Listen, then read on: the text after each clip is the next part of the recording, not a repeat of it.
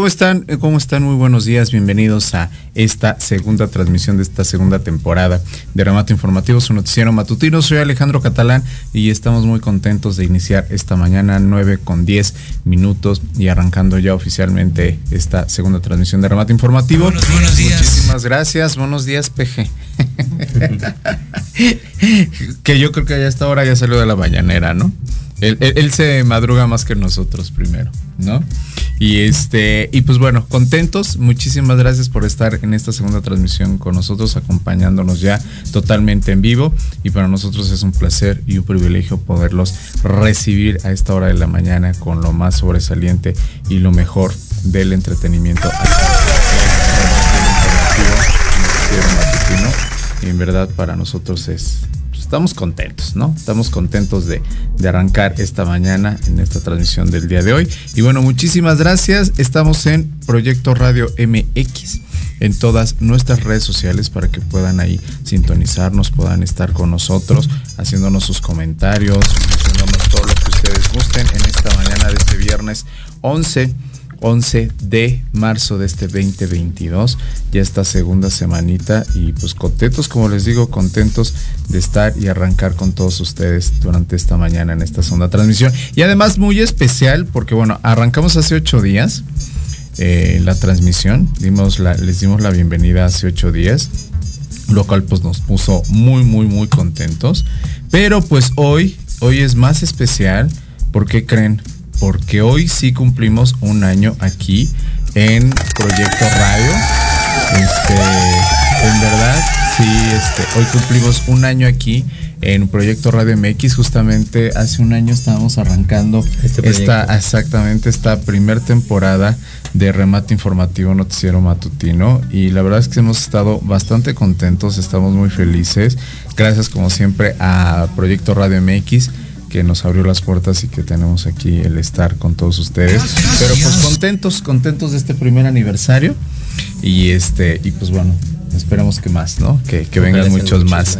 Así es. Proyecto Radio MX en todas nuestras redes sociales, Facebook, Twitter, Instagram, en YouTube y también está en la página de internet, así como Proyecto Radio MX este, estamos ahí para servirles, para sus comentarios. Aquí los vamos a estar leyendo, aquí los voy a estar yo al pendiente de todo ello. Y yo estoy como arroba Alex MX para que me puedan seguir también en todas las redes sociales, así me pueden encontrar. Y de igual manera, Proyecto Radio Noticiero Matutino. Así estamos también en Facebook, nuestra fanpage, y también estamos en Instagram para que nos puedan seguir. Y esta mañana calurosa, ya se sienten los calores. Y ahora sí como que viene la primavera con todo con todos estos calores de primavera. A mí sí me gustan, honestamente. Yo me, siento, como más, más alegre, más despierto este, con estos calores de primavera que con el frío, ¿no? Digo, el, frío pues ayuda, ¿no? Para echarte tu buena cobijilla y todo, pero este, pero yo creo que y pienso que a final de cuentas pues también el calorcito ayuda un poquito, ¿no? Gusta, gusta. Harta vitamina D. Definitivamente. ¿no? Y pues bueno, bienvenidos Diego en los controles y en la producción el día de hoy. Gracias a Jorge Escamilla, general de Proyecto Radio y les damos, reitero nuevamente la bienvenida.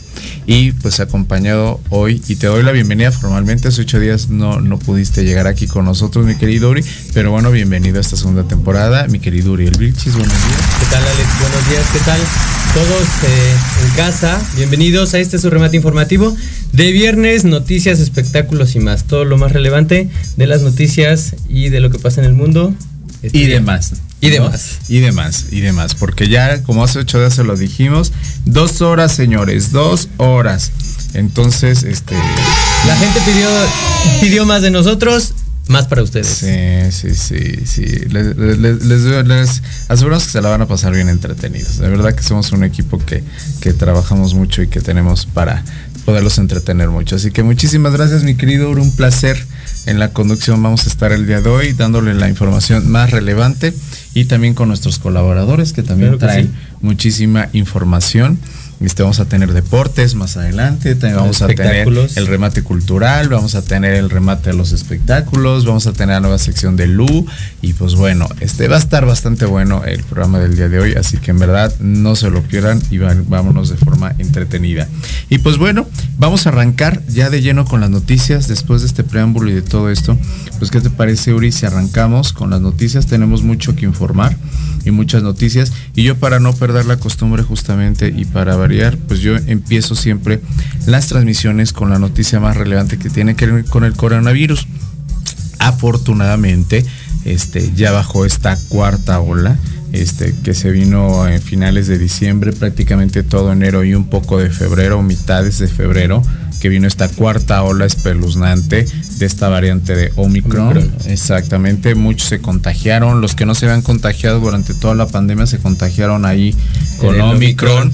Es correcto, pero la ventaja es que ahora Ahora este, ya muchas personas ya se encontraban vacunadas, inclusive algunas con su tercer refuerzo, y eso fue de alguna manera un poquito más este, llevadera esta cuestión del COVID. Pero bueno, ¿cómo andamos con las cifras del COVID en México? Bueno, el número de casos positivos confirmados por día en México fueron de 8.098, llegó hasta casi 80.000 personas contagiadas en esta cuarta ola, así que evidentemente 8.098 está en un promedio, pues es alto, pero no relativamente a como estábamos con, con la cuarta ola.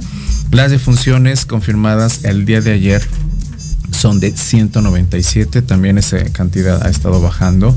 El número total de casos positivos confirmados desde que arrancó la pandemia, que justamente el día 15 de marzo, yo me acuerdo, hace un año ya estábamos, este, ya se estaba unos días a finales de febrero, justamente de hace un año, se estaba dando el anuncio del primer caso con este positivo de COVID. Eh, hace dos años en, nuestro país, hace dos años, en finales de febrero se estaba dando el primer caso. Yo recuerdo eh, que se soltó la noticia prácticamente a finales de, febrero, de febrero, este, que se vino ya el primer caso positivo de, COVID. Desafortunadamente la persona falleció. Y este y de ahí subsecuente empezaron los contactos empezaron hasta justamente el día 15 este próximo martes vamos a cumplir dos años que se vino el aislamiento que vino la cuestión del aislamiento social el aislamiento en todos en nuestras casas que fue para muchos y me incluyo tiene que ver mucho con periodos de ansiedad a muchas personas nos, nos, la ansiedad de repente tener una vida cotidiana normal entre comillas. Este aíslate deja de hacer todo dejamos de hacer radio dejamos de hacer televisión Muchos dejaron de ir a sus oficinas, se quedaron en sus casas, aplicó el quédate en casa, quédate en casa. este la sana distancia. Nuestro querido gobierno lanzó su superhéroe, su sana distancia. Quédate, quédate en casa. Exacto, ay, este hombre. O sea, aplicó justamente eso del, del quédate en casa y que evidentemente, pues bueno, funcionó unos meses. Posteriormente lanzaron este semáforo epidemiológico en el cual por región y por estado iban a estarnos diciendo ¿Cómo este, iba a estar la cómo iba a situación? estar, verde, amarillo, naranja, este, rojo. Y bueno, cambió nuestra vida, cambió nuestra vida. Evidentemente abro con esto ¿por qué? porque estamos tocando el tema del coronavirus, que es una nueva realidad, tanto a nivel social como a nivel de salud, es nuestra nueva realidad, es algo con lo que nos tenemos que adaptar de ahora en adelante. ¿Cuántas olas van a existir? Van a seguir existiendo bastantes. Esto es un virus, esto no se erradica. Lo mejor, como siempre, es tomar nuestras precauciones, eh, vacunarnos, los que creamos en las vacunas, porque hay gente que sigue sin creer en una vacuna. Es muy respetable, cada quien por eso tenemos ese libre albedrío. Simplemente respetamos la ideología, pero evidentemente pues es algo real. Yo lo viví en carne propia, este lo comenté y aquí compartí en agosto del año pasado, este me tocó esta enfermedad, a mi madre también y varios de aquí del equipo también este nos dio COVID y bueno, o sea, nos, no alguien siempre en nuestra familia es cercano, si Siempre, no si no te dio COVID a alguien de tu familia le Seguramente le dio. alguna amistad o algo. Entonces es pesado, es una enfermedad que realmente existe, pero eh, ahora está más controlada. Lo dije hace un momento, pues ya esta cuarta ola fue un poco más llevadera. Sin embargo, no deja de ser para preocuparnos. Entonces, este son 5.591.871 casos desde que arrancamos hace ya prácticamente Dos dos, años. años y las defunciones confirmadas en México, según la Secretaría de Salud, porque el INEGI eh, eh, reportó que hay todavía el número que nos dan, hay aproximadamente unas 70 mil personas más Más. todavía. Esto lo reportó fuentes del INEGI, que fue justamente a mediados del 2021, cuando el INEGI nos dio este reporte. Y, el, y confirmado según la Secretaría de Salud son 320 mil 607 defunciones. Es una cantidad relativamente paralela a, a, a, muchas, a muchos países también. Sin embargo, pues todos los que llegaron a perder a alguien por COVID, este, entenderán y entenderemos que es algo complicado justamente y que, y que es muy difícil, ¿no? Este, pero bueno, eh, así cambió nuestras realidades, Uri. Y es que realmente sí fueron dos años en los cuales vimos un panorama, tú hablabas como de esta parte de cuando comenzamos el encierro, que realmente nadie dimensionábamos Sí. todo lo que esto nos iba a traer, ¿no? Sí. Eh, episodios de ansiedad, muerte de mucha gente. eh, yo creo que muchos lo comparamos con aquella, aquel encierro que tuvimos por, por el H1N3, que realmente fue como transitorio, pero que veamos Y fue que- muy, muy sí, leve. Sí, fue muy leve. Y hoy ya se extendió prácticamente dos años. En dos años hemos visto cambios sociales, o sea, de verdad, realmente sí hemos visto muchísimos cambios, no solamente desde el sistema de salud, sino a nivel, eh, a nivel social. Sí. Y creo que tú tocabas como un punto bien importante, que era esta parte de las vacunas, ¿no? Ya vamos por esta cuarta ola, la está, está disminuyendo los casos, siguen ahí presentes, es importante seguir con todas las cuestiones de la seguridad. Sin embargo, sí hemos visto que eh, las vacunas han ayudado demasiado a la población. Es decir, ya no es la misma sintomatología que presenta una persona, aquella que no está con- eh, eh, vacunada, a aquella que ya tiene sus tres inmunizaciones. Es correcto. ¿no? Entonces, para quien crea o no crea, bueno, los que creamos ya vamos por nuestra tercera inmunización. Para quien no crea, bueno, pues yo creo que ya le tocará en algún momento. Esperemos que no, pero eh, todo va bajo control, hay que seguir. Y como dice Alex, esto no se acaba, esto se Sí, queda. no. solamente hay que aprender a vivir, ¿no? Una vez en algún momento yo, yo leí y decían que en algún momento el coronavirus iba a ser como el virus de la gripe. Eh, en su momento lo veíamos como algo muy catastrófico porque realmente dio muchísimas cifras eh, de mortalidad, de muchísimas eh, sí, daba consecuencias. sí, sí. y ahora el panorama es completamente distinto, ¿no? Ahora ya es un coronavirus que te tienes que quedar en casa por el alto nivel de contagio, pero que ya la sintomatología es como bastante leve, ya es muchísimo más tranquilo, ¿no? A muchos los que nos pasó fue como una gripilla transitoria, tal vez incluso hasta más leve, pero bueno, tenemos toda la expresión de la enfermedad, desde los más leves hasta los más severos, y bueno, ahí siguen las cifras. Sí, totalmente, mi querido. Así que nosotros, como el buen este Gatel, quédate en casa, no, pero ahorita ya no. Ya, ahorita, ya no, pero ya, la, ya, sí, ya ahorita ya el tráfico está normal. Sí. Ustedes ya pueden salir, digo, ya ahora que hemos salido más, o sea, perdón, pero ya el tránsito está este, está normal, los lugares de convivencia ya están normal. Yo ya no veo eso del aforo al 30%, 40%. Yo perdón que se los diga, pero yo siento que eso ya fue una tomada de pelo. Ya los restaurantes te admiten. Ya, exacto, ya no hay como esa cuestión de aquí no, o sea, sí se respetan ciertos protocolos que nada más es el gel y el tapete, ¿no? Y el cubrebocas. Ajá, y tomarte la temperatura. La temperatura. Que también eso es como bastante relativo, ¿eh? O sea, a veces te tomas la temperatura y te aparecen temperaturas a los 32 grados, ¿no? O sea, es como bien irreal, pero bueno. No, y aparte recordemos que la gente puede ser asintomática. Sí, claro. También. Es una enfermedad que también pueden ser asintomáticos. Sin embargo, pues bueno, esta es nuestra nueva realidad. Nosotros, aunque no lo crean, aquí de todas formas seguimos como ese protocolo. Traemos nuestros cubrebocas, seguimos aquí cuidándonos. Así que la invitación y con lo que abrimos esto es que dos años ya de esta pandemia, de este SARS-CoV-2 y, justamente se va a cumplir ya el segundo aniversario. ¿Cómo pasa rápido el tiempo? Y esperemos que conforme siga pasando el tiempo, esto vaya, también disminuyendo y que lleguemos. Ya Francia eliminó el cubrebocas, ya parte de Europa prácticamente muchos ya, eh, este, exactamente ya lo están eliminando y este aquí pues no sé qué pasaría.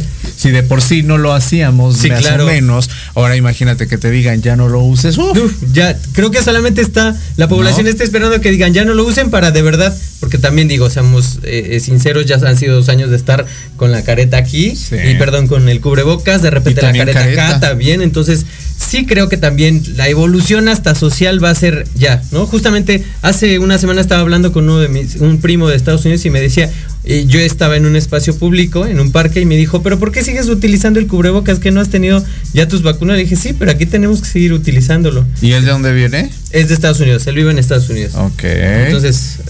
o sea, ahí es donde te das cuenta, justamente, que a pesar de eso, sigue este, teniendo esto. Así que usted no se confíe, síganse cuidando, cuiden a los suyos y evidentemente si se quiere vacunar, vacúnese. Ahorita están con los rezagados y con todo ese plan. Así que en verdad vacúnese y, cuídese, cuídese mucho. Así que bueno, eso es lo más relevante ahorita en cuestión del, coronavirus. Y pues bueno, Miuri, vamos con tu primera nota, por favor. Claro que sí. Eh, pues bueno, justo algo que, que ocupa ahora las noticias en el mundo es justamente la guerra entre Ucrania y Rusia. Y hemos visto cómo se ha ido desarrollando. 17 días pero ya, llevamos de guerras más de o sí. Entonces, eh, ya están empezando obviamente a, involucrarse otros países en la OTAN como parte de entre si entramos no entramos. Sin embargo, el gobierno de eh, Inglaterra declara y dice que eh, si Rusia utiliza armas químicas, podría tener represalias eh, internacionales. No, no, saben y no dicen si realmente va a ser por parte de la OTAN, pero eh, sí dicen que se podrían llegar a utilizar ciertas represalias. Si bien vemos que Ucrania todavía no es parte de la OTAN, están como todavía en pláticas. Eh, en esta estrategia de, del Reino Unido para poder contrarrestar o tal vez, tal vez un poco paliar esta guerra, el ministro de las Fuerzas Armadas del gobierno británico eh, dice que justamente eh, podrían intervenir eh, de forma diplomática, pero también con represalias y haciendo como un poco énfasis de que Rusia ya ha repetido como una fórmula bastante extraña que utilizó en, el, en, la guerra con Siria, donde ellos le llaman banderas falsas donde Rusia argumentaba que Estados Unidos utilizaba armas químicas en este en este confrontamiento y que pues por lo mismo eso le daba derecho para utilizarlos también entonces justamente eh, están viendo si se, eh, inmiscuyen, si no, pero lo que sí declaran es que ante la presencia de eh, armas químicas sí habría una intercesión de la OTAN en este conflicto.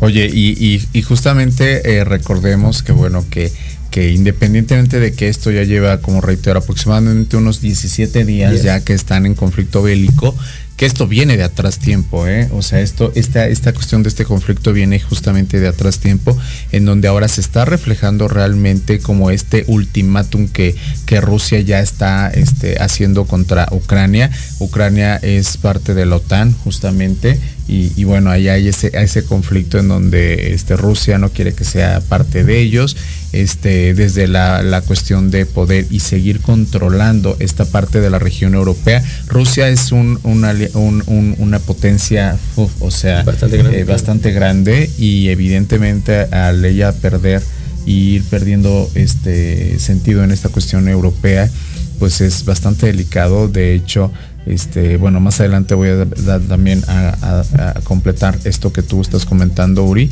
pero justamente sí tiene que ver desde esta situación, de ver cómo se está transformando la situación, de ver cómo también Rusia está cerrando este, esta cuestión de, aranceles, está diciendo quien no esté conmigo casi casi está en mi contra. Entonces es delicado, ¿eh? es muy delicado, es muy delicado.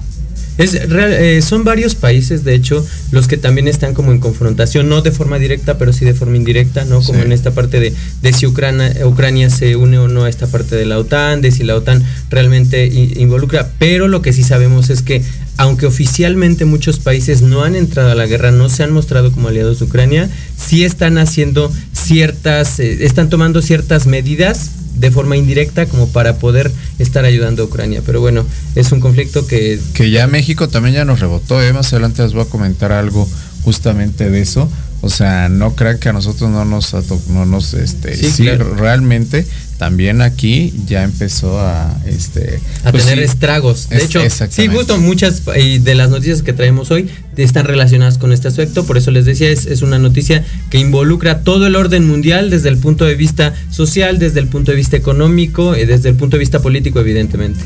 Sí, totalmente. Y ahí es donde va a radicar mucha de esta situación. Así que bueno, es, justamente vamos con esto. Eh, vamos al primer bloque comercial.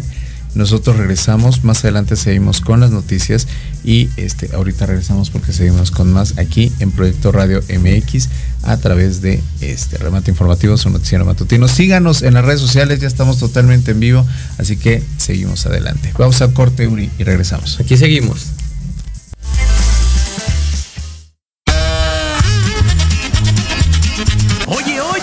¿A dónde vas? ¿Quién, yo?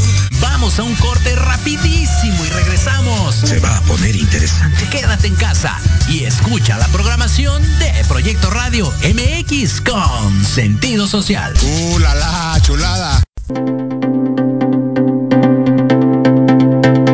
Hola, ¿cómo están? Yo soy Sandy Castillo y me encuentro en las instalaciones Foro Shakespeare con Lucrecia, muy agradecida y emocionada por la invitación a este reestreno de Lucrecia en el regreso. Lucrecia, platícanos, ¿qué tal el recibimiento de la gente esta noche? Ay, estoy feliz, feliz, feliz de cómo me acogieron todos esta noche.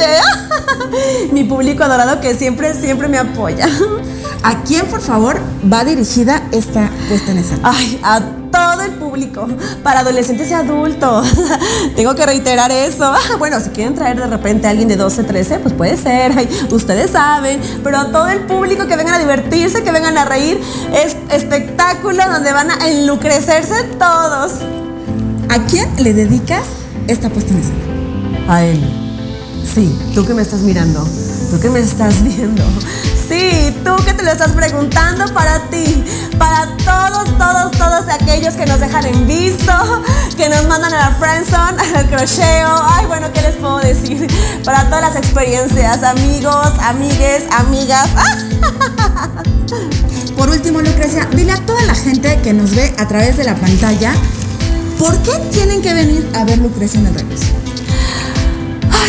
Para poder extasiarse, excitarse y muchas cosas más. No, para hacer catarsis. Sí, no pague la terapia. No, no pague una consulta. Venga a ver Lucrecia en el regreso. Redes sociales, por favor. Ay, claro que sí, por favor. Nosotros somos de la compañía Aperon Teatro. Síganos en Facebook, en Instagram como Aperon Teatro. O si quieren seguir a una más, una sustituta que tengo por ahí, Viridiana Monteagudo, también la pueden seguir. Y por supuesto la página de nuestro querido señor director, Fernando Martínez Monroy en YouTube. Y recuerden que todos los martes a partir del A partir del 1 de marzo hasta el 12 de abril a las 8.30 de la noche en el Foro Shakespeare, dentro del Festival de Monólogos de Recio CDMX. ¡Ah! Aquí nos vemos. boletos en taquilla.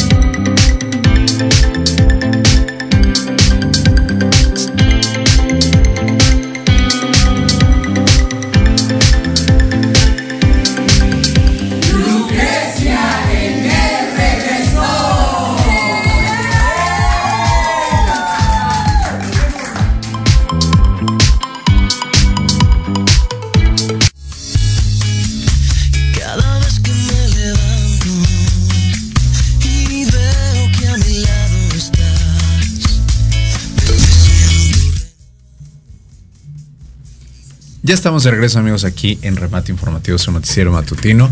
Y bueno, muchísimas gracias por continuar con nosotros. Nos escuchan de California, ¿verdad? Me dicen en cabina. Un saludo. Saludos hasta a la California. gente de, gente que de nos está viendo.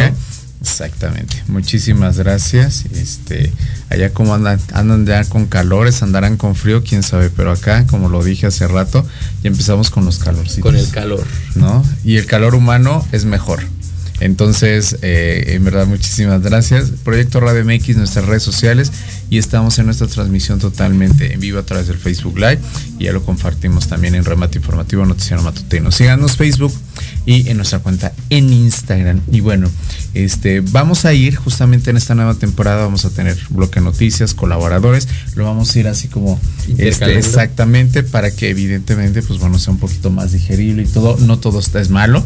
¿No? Son Después de- noticias también. Exactamente. Este, ah, eh, damos la, la primera parte ahorita de noticias, pero bueno, ahora vamos justamente con una parte de una colaboradora que hace ocho días se las presenté y yo tengo el gusto de trabajar con ella desde hace ya algunos años y hoy viene con esta sección de bienestar, armonía, maestra de yoga y una excelente, excelente coach que ha hecho tantas cosas. Hace ocho días venías recién desempacadita casi de bacalar, andabas por allá. Entonces, este, yo desde cuando me ha invitado a, los retiros que luego hace ella por allá, a todo esto, y no he podido, pero claro que nos vamos a ir, mi querida Sí. Luz Soto, bienvenida, ¿cómo estás? Buenos días. Ya viste las porras, mi Lu. Ay, muchísimas gracias por estar acá y por esta bienvenida tan hermosa. Sí, al contrario, mi Lu, muchísimas gracias. Y pues bueno, vamos a armonizarnos un poquito. ¿no? Vamos a estar tranquilos, vamos a justo a respirar y estar bien. Exactamente, es. porque el tema de hoy es la respiración. ¿no? Sí, un tema que me encanta, que me apasiona y que es una medicina que está al acceso de nosotros. Pues todos respiramos, ciertamente. ¿Tú respiras, Ale? Claro. ¿Tú respiras, Uri? Definitivamente. Sí, no. Pues se Oye, pero, supone- pero Tomo, déjame- respiro y sigo. Y Sí. sigues adelante, buenísimo. Oye, pero este e- es algo tan importante porque ahora como abrí el, el- el- noticiero del día de hoy eh, con estas cuestiones de COVID, eh, realmente si algo valoramos mucho y que de repente Justo. no sentimos es la respiración. El poderte sentir que respiras bien, o sea, una enfermedad como esas que ataca de repente mucho los pulmones y todo esto, este, lo valoras más a pesar de que sabemos que al día a día lo haces, pero ¿cómo lo valoras cuando tienes como una enfermedad como estas, otra que, que, que comprometa tus pulmones y no te deje respirar? ¿Cómo valoras ahora sí decir cómo debo de respirar este, y todo esto? Entonces, qué importante es ese tema, Milu. Totalmente, la respiración es este proceso biológico donde uno no se da cuenta que está, Sí. pero el día, como dices, que te falta, ahí es donde, wow, concientizas lo importante que es este proceso de vida. O sea, si un cuerpo no respira es porque ya expiró, ya falleció. Entonces, la intención de la sección de hoy es poner sobre la mesa la importancia de respirar conscientemente, porque ya dijimos que todos estamos respirando, lo que pasa es que no nos damos cuenta que estamos respirando. Entonces, en ese sentido, respiramos de manera muy superficial y hacemos muchas cosas en la vida de manera superficial como consecuencia de esto. Entonces, lo primero que quisiera enfatizar es en la postura, porque a veces que pasamos mucho tiempo sentados o de pie, nos vamos como. Espichando, ¿no? Entonces, claro, al espicharnos y cerrar los hombros y cerrar nuestro pecho, los pulmones se comprimen. Entonces no tienen este espacio para expandir. Entonces yo te invito que si vas ahí en tu coche, si estás en tu casa cocinando o desayunando, abre un momentito el pecho, lleva los hombros atrás y proyecta tu corazoncito adelante para que tus pulmones se expandan y desde ahí respira conscientemente, ¿no? No importa qué estés haciendo o con quién estés, tú siempre puedes agarrar las riendas de tu respiración y decir, voy a potenciar mi vida y me voy a nutrir de oxígeno respirando. Entonces ya eso de inmediato nos acomoda la postura y nos abre el corazoncito, que es súper importante, ¿no? Porque andamos cerrando ahí nuestras emociones, nuestro cuerpecito, nuestro corazón. Entonces qué bonito poder resignificar la respiración y pensar que cada vez que inhalamos por la nariz estamos absorbiendo la energía de la vida, llevándola al cuerpo, a todos los planos. Y al exhalar, bueno, estamos dejando ir, estamos soltando, que era justamente lo que hablábamos Claro. hace ratito antes de entrar al aire. Qué importante es soltar. Entonces piensa eso, suelta, deja fluir y toma de la vida, ¿no? Oye, ¿podemos hacer un ejercicio aquí? Claro. A ver cómo es. Vamos a A hacer un ejercicio. A ver. Ahí donde están sentados, Ok. alarguen bien su espalda. Sí. Imaginen como un hilo dorado en el tope de la cabeza. Todos lo tenemos que hacer, hasta allá Hasta en allá en cabina. cabina. Sí, en Todo cabina, el ok. mundo. Muy bien. hasta allá en California. Entonces, ese hilo dorado te jala hacia arriba. Esto para evitar que nos encorvemos. Primera línea entonces al cielo, otra línea a la tierra o a la silla donde estés sentado Ok. y otra línea a tu corazón adelante. Dos líneas hombros atrás. A partir de ahí cierra tus ojos si, puedes, si quieres y visualiza el aire de color verde entrar por la nariz, inflar tus pulmones, llenarte de energía, que ese oxígeno se quede un momentito ahí, retén el aire, que viaje a lo profundo de tus tejidos, órganos, sistema, y ahora empieza a sacar por la nariz lento, lento, lento, lento, lento. Repite dos veces más, inhala. Veo que en cabina lo están haciendo. Exhala. Ok. Repítelo una vez más, ahora metiendo el ombligo y sintiendo la fuerza de tu core y de tu centro, llevando fuego, llevando calor a tu cuerpo, a tu vida, a tu acción, a tu palabra. Abre los ojos y observa cómo te sientes, observa qué cambió en tu estado mental con tan solo tres respiraciones conscientes, o sea, gratis, fácil y lo tienes ya, o sea, todo lo que uno cree que necesita ya lo, Lo tiene. tiene. Uno siempre anda buscando mejorar en una pastilla, en el afuera, en que me tomo esto y me curo y toda la medicina ya la tenemos adentro. Entonces piensen en eso todo el fin de semana. Váyanse a un lugar natural, respiren, abracen un árbol, tomen oxígeno y verán cómo su piel, su cabello, su mirada y su vida cambia, Cambia. y se van a poner más radiantes y más bellos, se los prometo. Miuri también eh, sabe mucho de eso, Miuri, así que parte de esto, Ori, pues es, es esa parte de ir creciendo y evidentemente tener, sentir ese bienestar como dices tú. Son tres respiraciones que las podemos hacer y que pueden cambiarte Sí, en todo, mucho. ¿no? Te cambian hasta el panorama, el estado de ánimo. No, yo creo que en esta parte de sentirte bien, creo que tú lo decías, esta parte de sentirte bien, eh, buscar estar bien. El, creo que el cuerpo tiene un gran poder de autocuración y creo que la respiración puede ser un inicio de verdad grandioso para poder comenzar con ese proceso. Muy bien, Lu. Pues a ver, continuamos, amiga. Así es. Algo también súper súper lindo que nos enseña la respiración es el, te- el tema del tiempo, ¿no? Pensemos en que si nosotros respiramos de forma rápida y agitada, así va a ser nuestra vida. Rápida y agitada. Entonces quiero que reflexionen eso ahí en, en casita o, o donde ustedes estén. ¿Cómo respiras? ¿Quieres una vida rápida y agitada o quieres una vida lenta, calmada y profunda? Y me gusta mucho poner como ejemplo la tortuga, porque la tortuga es este animal que respira lento, se mueve lento y ella vive como 100 años. Entonces imagínate, para que tengamos ese ejemplo, ¿no? Y hay o pues otro tipo de cuerpos como nosotros, los seres humanos. Que vivimos rápido en la Ciudad de México. que vimos rápido en el DF, corriendo como locos Sí. y realmente no nos damos el tiempo de nada. Entonces nuestra vida se va a poner así, agitada, temerosa, rápida, nos vamos llenando como de miedos, de enfermedades, de patología, se cierran nuestras cadenas musculares, etcétera. Podríamos aquí, bueno, mencionar muchas muchas cosas que pasan cuando no respiramos. Entonces, simplemente quiero que reflexionen en eso. ¿Cómo quieres que sea tu vida profunda? Respira profundo. ¿Quieres que sea agitada? Pues respira agitado. Y observar mucho también las emociones, ¿no? Cuando estamos en un estado emocional alterado, estamos como respirando muy hiperven- hiperventilándonos, ¿no? Entonces, antes de tomar una decisión o enfrentar una conversación o, o algo así, mejor baja un poquito las pulsaciones, respira unas tres veces, como lo acabamos de hacer, y luego toma tu decisión o ten esa conversación, no desde el lugar este visceral, agitado y violento, sino desde el lugar más ecuánime, a través de esta herramienta que es respirar. Y así evitaremos peleas en el tráfico, peleas en el trabajo y observar todo alrededor como con esa vibra de armonía, realmente. O sea, ahí donde estás te invito, mira alrededor, respira y envía energía a todo lo que está sucediendo contigo y en ti, porque todo parte pues de la prope- propiocepción que uno tiene interna, ¿no? Y yo creo que en esta parte de, de la armonía, creo que juega un papel bien importante a nivel social. El hecho de estar como todos en armonía. O sea, puede, puede parecer como medio burdo, pero es real. O sea, yo creo que si toda la gente viviéramos como en, más en armonía, estaríamos como más tranquilos y yo creo que el mundo realmente tendría como otras características. Pero- no tendríamos que dar noticias como guerras entre Rusia y Ucrania, definitivamente. Pero ah, ah, eh, en la, la situación, Uri, es que las personas eh, siempre vivimos en un estado de ansiedad, en un estado Sí. de estrés, este, por lo mismo que todo lo que conlleva eh, tener el contacto físico desde otra, desde otra perspectiva, desde ir a trabajar. Ya eso, levantarte desde temprano, saber que llegas con el estrés del tráfico, este, más el estrés que se acumula en la, en la oficina, más el estrés de la familia, más el estrés a lo mejor de los. O sea, es un cúmulo de cosas que, evidentemente, cuando sí te das cuenta que llega tu cuerpo a colapsar, de una u otra manera el cuerpo es sabio y te avisa, ¿no, Lu?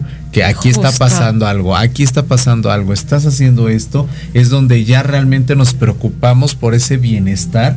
Y ahora sí tienes que reposar, pero reposas a fuerzas, porque si no, Claro. te a fuerza, porque no hiciste caso en la Exacto. primera llamada.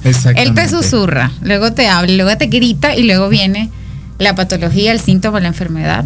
Y ahí a veces es un poquito tarde, ¿no? Entonces, pues la intención es que nosotros utilicemos estas técnicas como una medicina preventiva. Porque como dicen, nos vamos llenando de estrés en todas las aristas de nuestra vida. Es correcto. Toda la familia, un estrés. el trabajo, un estrés. La vida, un estrés. Entonces, realmente se convierte eso, la vida, en algo como que empieza a pesar.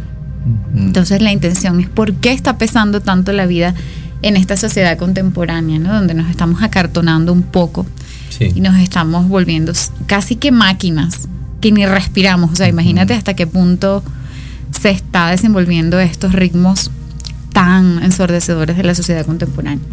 Entonces, bueno, yo quisiera mm, también compartirles que la respiración tiene como diferentes ciclos o diferentes pranayamas o ejercicios que podemos aplicar para diferentes cosas, para activarnos o para relajarnos, porque actúa directamente vinculado al sistema nervioso. Claro.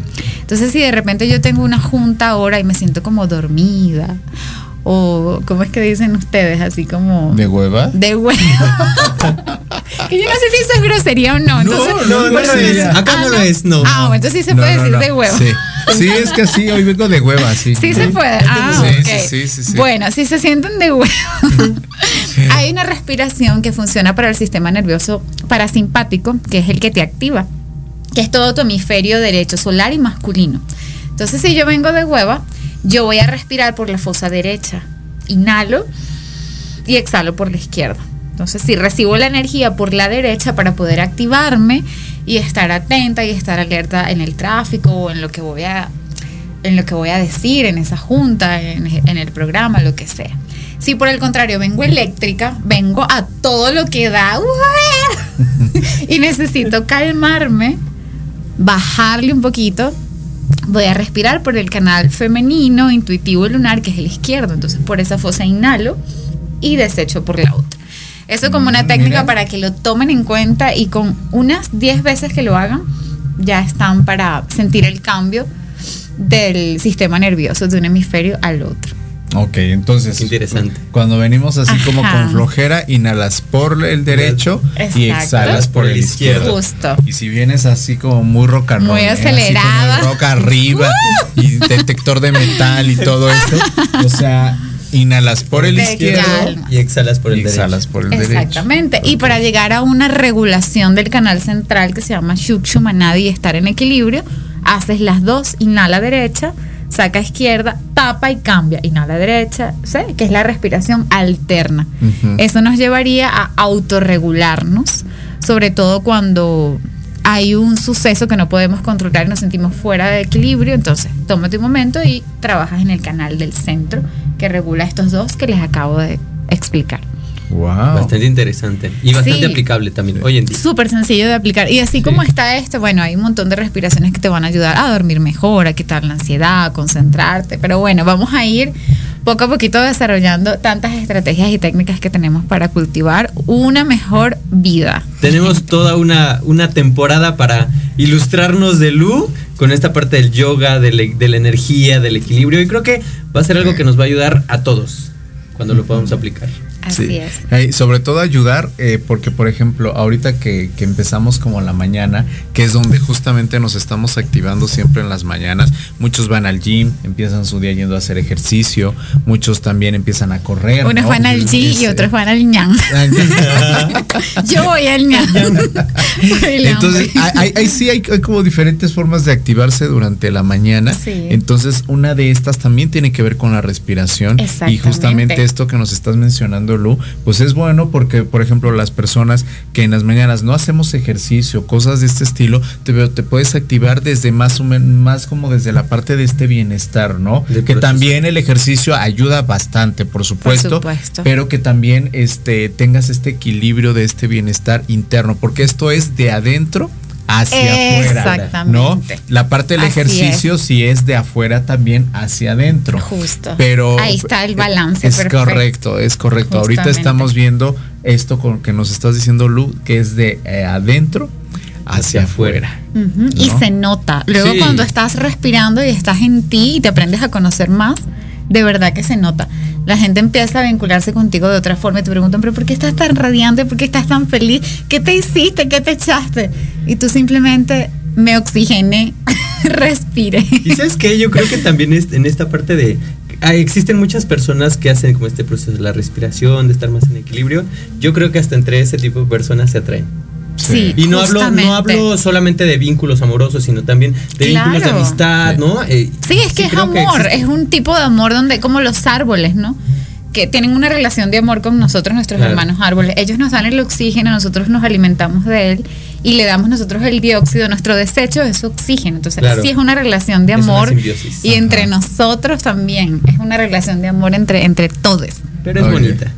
Es Ah, bonita. Claro que Milu, sí. muchísimas gracias por haber estado en esta primera participación ya formal, este, aquí contigo. Y pues de aquí a cada ocho días vamos a estar hablando de esto y estaremos. mejores temas para poder estar en este bienestar y en este equilibrio. Claro Tus que redes sí. sociales. Para mí es un placer. Contáctenme por Instagram a través de arroba Soto y cualquier tema que quieran profundizar, colóquennos ahí en el chat y con muchísimo gusto lo desarrollamos para ti con mucho cariño el próximo viernes. En Radio y hoy, y hoy no se la pierdan hoy con su sección de yoga en las noches con sentido, sentido. evolución. Ahí vas a Así estar es. dándonos la, la parte de yoga, Milu. ¿Regresas ya hoy también? Eh, ya regresa bien allá. Excelente fin de semana, mi gente bonita de remate informativo. Gracias. Gracias. Nos vemos, mis amores. Gracias, Milu, querida. Pues nosotros vamos a un corte y regresamos, regresamos a aquí Remate. a Remate Informativo. No se vayan.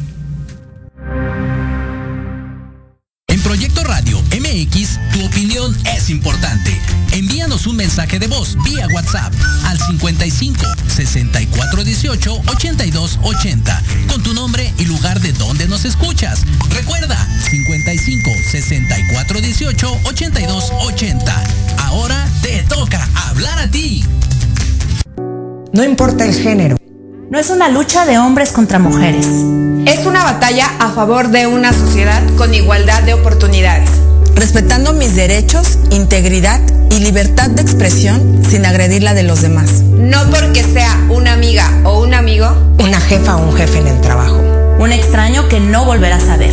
Normalicemos su agresión o conducta violenta. somos mujeres. Somos unidas. Somos fuertes. Somos únicas.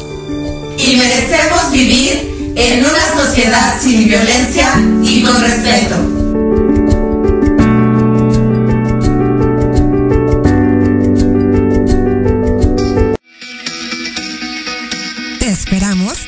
Viernes de 11 a 12 del día en PIT 40, Parada Obligada, con temas de interés para todos como balance y equilibrio, control de emociones, salud integral, inteligencia emocional, estilo de vida para lograr tus metas. Un programa creado para y por personas de 40 y más, o sea, chavorrucos. Solo por Proyecto Radio MX, con sentido social. El termómetro de las estrellas con Alejandro Rubí, donde te contaremos todo lo que quieres escuchar de los famosos. Con muchas exclusivas, invitados y sin pelos en la lengua. Todos los viernes de 12 a 13 horas por Proyecto Radio MX con sentido social.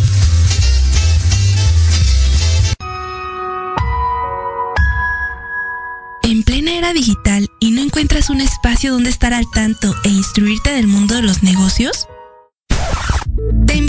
Escuchar todos los viernes a la una de la tarde Red de Negocios Digitales con Rosario Guzmán.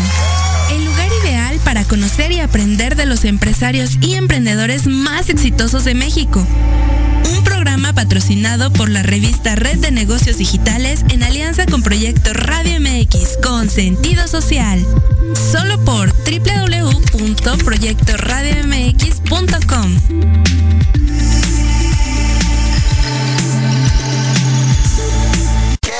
horas son mi corazón? Te lo dije bien clarito. Permanece en la escucha.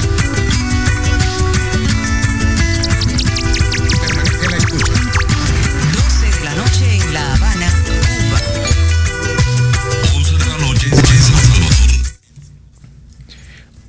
Y aquí son 9 de la mañana con 54 minutos. Ahorita lo digo porque ahorita estaba con, con esta de Me gustas tú de Manu Chao. Muy buena canción, por cierto. Sí, muy buena. Este, que decía, son 11 de la, mañana. Aquí en la Ciudad de México son las Son- 9, ya 55 con 10 segundos. Así es. Y pues bueno, vamos a continuar, vamos con otro pequeño bloque de, de noticias para que podamos continuar con todos ustedes y recordándoles y dándoles nuevamente gracias por su preferencia. Para nosotros es un placer poderlos tener aquí. Y bueno, vamos con la siguiente noticia. Bueno. Resulta ser, esto sí tiene que ver mucho con la cuestión de nosotros, este, que nos dedicamos a los medios de comunicación. Y este, y bueno, luego de que el parla esta noticia tiene que ver con los periodistas en nuestro país y justamente eh, lo que se ha estado involucrando Europa en esta situación. Luego de que el Parlamento Europeo aprobara este jueves una resolución para condenar la violencia contra periodistas en México, el gobierno federal acusó a los eurodiputados de qué crees mi querido y audiencia de injerencistas borregos y desinformados o sea es lamentable este lo que dicen estos este eurodiputados Diputados. este justamente es lamentable que se sumen como borregos a la estrategia reaccionaria y golpista del grupo corrupto que se opone a la cuarta transformación impulsada por millones de mexicanos para enfrentar la monstruosa desigualdad y la violencia heredada por la política económica neoliberal que durante 36 años eh, se impuso en nuestro país. Esto fue lo que indicaron en un comunicado de la presidencia. O sea, prácticamente este, les están respondiendo y feo y, prácti- y parte también de lo que dijeron en este comunicado, les dijeron, a ver, sepan diputados europeos que México ha dejado de ser tierra de conquista y como en muy pocas ocasiones en su historia se están haciendo valer los principios libertarios de igualdad y democracia.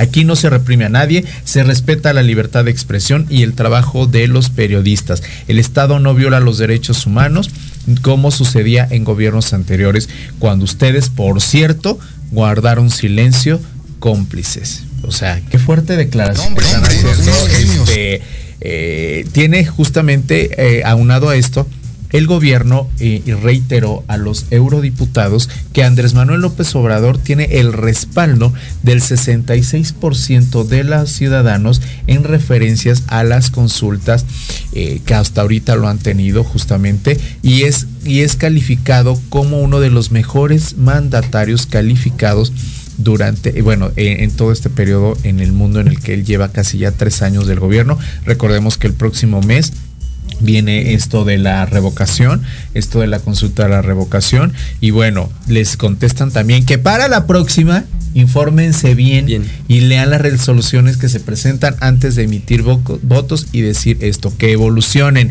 que dejen atrás esta manera injerencista disfrazada de buenas intenciones. Entonces, este jueves, pues justamente el día de ayer, el Parlamento Europeo condenó estas amenazas, el acoso y el asesinato de periodistas y defensores de derechos humanos que tenemos aquí en nuestro país. Así que, como ustedes verán, pues bueno, no dejamos de, tener este pan y circo también en esta situación de la 4T. Para los que estamos de este lado frente a un micrófono, es radical y evidente que efectivamente sí ha existido acoso, sí hay asesinatos. En el, lo que va de este, de este año van siete periodistas este, asesinados a, a sangre fría este, por esta situación, más los que ya anteriormente se había contabilizado en años pasados. Ser periodista en este país eh, a los ojos del mundo es de las profesiones más, más peligrosas, peligrosas, que se ejercen. Los que tenemos la fortuna o desfortuna posiblemente de tener frente a un micrófono y poder externar nuestras ideas, si hemos sido callados, hemos sido acosados y trabajamos, lo digo yo también a título personal, este, nos marcan en muchos sentidos línea qué tienes que decir y cómo no. lo tienes que decir. Entonces sí es muy delicado y yo creo que independientemente de que la 4T diga esto y le responda de esta manera al, al, al, parla al Parlamento Europeo, pues no radica más que el decir no se metan y esto es así. Es mucha vista todo eso. Y yo creo que eh, justo de algo que defendía o defiende la 4T es como esta parte de la libertad de expresión, pero una realidad es lo que dices tú. Ahí están las muertes de los periodistas, uh -huh. ahí está justamente el temor a, a, a expresar, a decir, a, a, declarar todas aquellas cosas que muchas veces hasta para el mismo gobierno pueden no ser tan favorables. Totalmente, mi querido Uri. Pues ahí está. Y bueno, pues mientras tengamos espacios y mientras podamos seguir diciendo, pues desde esta trinchera lo vamos a decir. Y no, y señor Obrador, así no es presidente. De esa manera no se hacen las cosas. No generemos más, más violencia verbal de alguna manera y diciéndole a todos estos. De por sí él ya trae pleito casado con la, con la parte europea. A España casi casi le dijo yo ya no quiero nada contigo. Desde que nos conquistaron traía pleito. O sea, ni nos tocó ni nada, pero él pero ya lo traía. desde ajá, desde lo de la conquista y todo esto.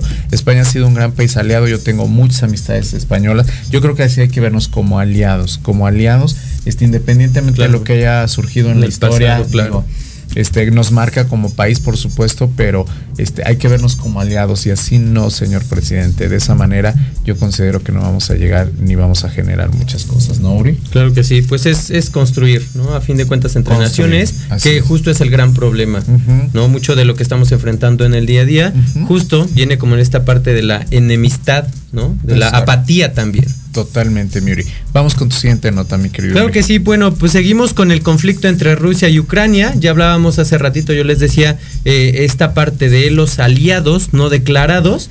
Y eh, se dice que eh, hay gran repercusión de la, del armamento que está siendo suministrado a, a, Ucrania, no de forma directa, pero sí de forma indirecta. Eh, actualmente se dice que son 14 países los que están eh, subsidiando armamento a Ucrania. Ya en las semanas pasadas, la semana pasada estuvimos viendo muchos videos en redes sociales donde justo eh, Fuerzas Armadas de Ucrania derriban aviones rusos, helicópteros rusos. Entonces de repente surgió como la gran pregunta de dónde está saliendo todo ese armamento en el cual Ucrania está sacando ventaja frente al gobierno ruso en el conflicto.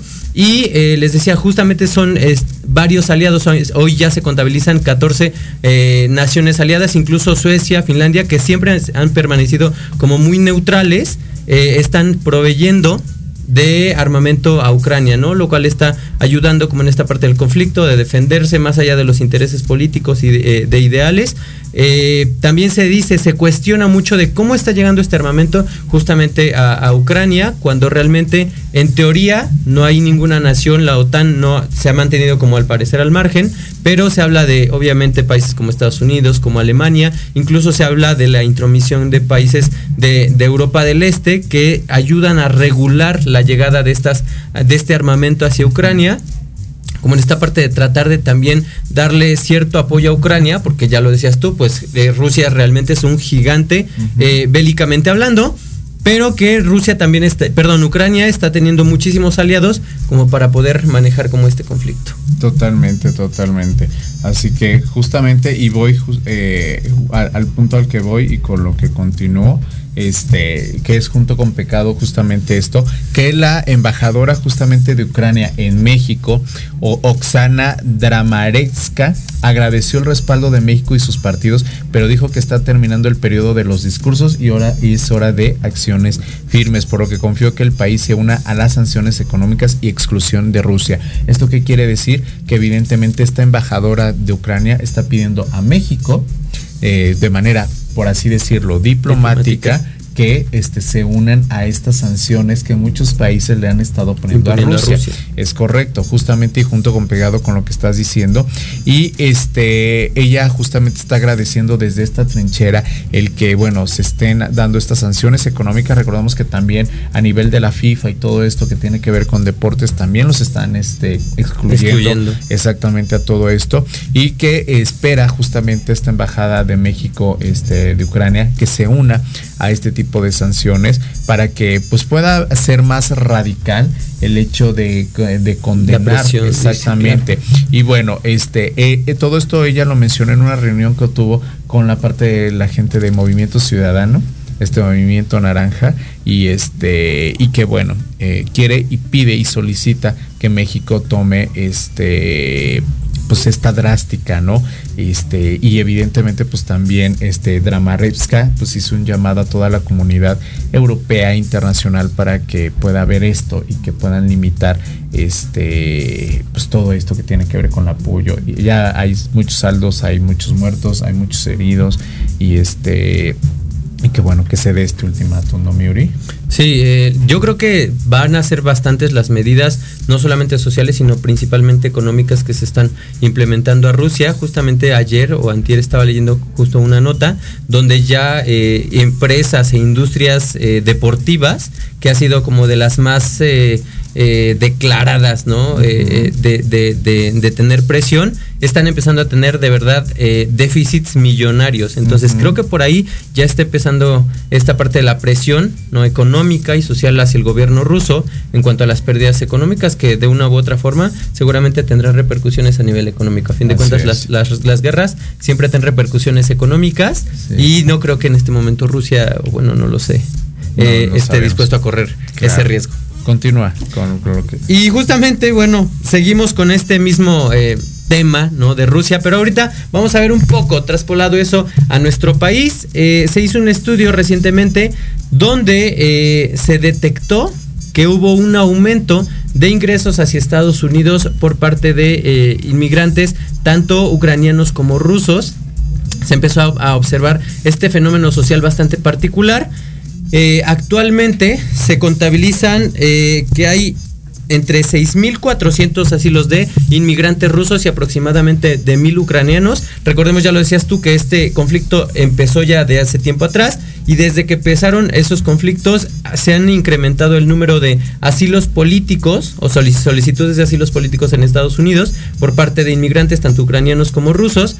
Eh, y ah, tienen una ruta bastante particular. Regularmente estos eh, ucranianos, estos rusos viajan a México, a un, a un destino turístico, Acapulco, Cancún, eh, viajan o tratan de llegar a Tijuana. Adquieren automóviles muy, de muy bajo costo, cruzan la, la frontera y una vez que están en Estados Unidos se declaran, ¿sabes? Como, o sea, se entregan al gobierno de Estados Unidos y es ahí donde justamente piden el asilo el asilo político. Entonces es bastante particular y se- esas estadísticas de los 6.400 inmigrantes rusos y de los aproximadamente 1.000 ucranianos se observó hasta diciembre de 2021.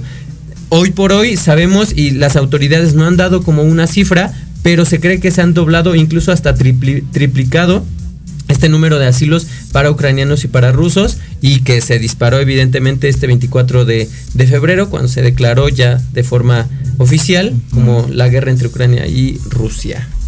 Pues aquí veremos porque en, en nuestro México le encanta recibir muchas personas y dar refugio también a muchos. Este, ahora evidentemente no creo que sea la excepción. Yo también no creo que sea la excepción. Y evidentemente también en las fronteras de Estados Unidos van a tomar medidas ante todo el ingreso de estos inmigrantes.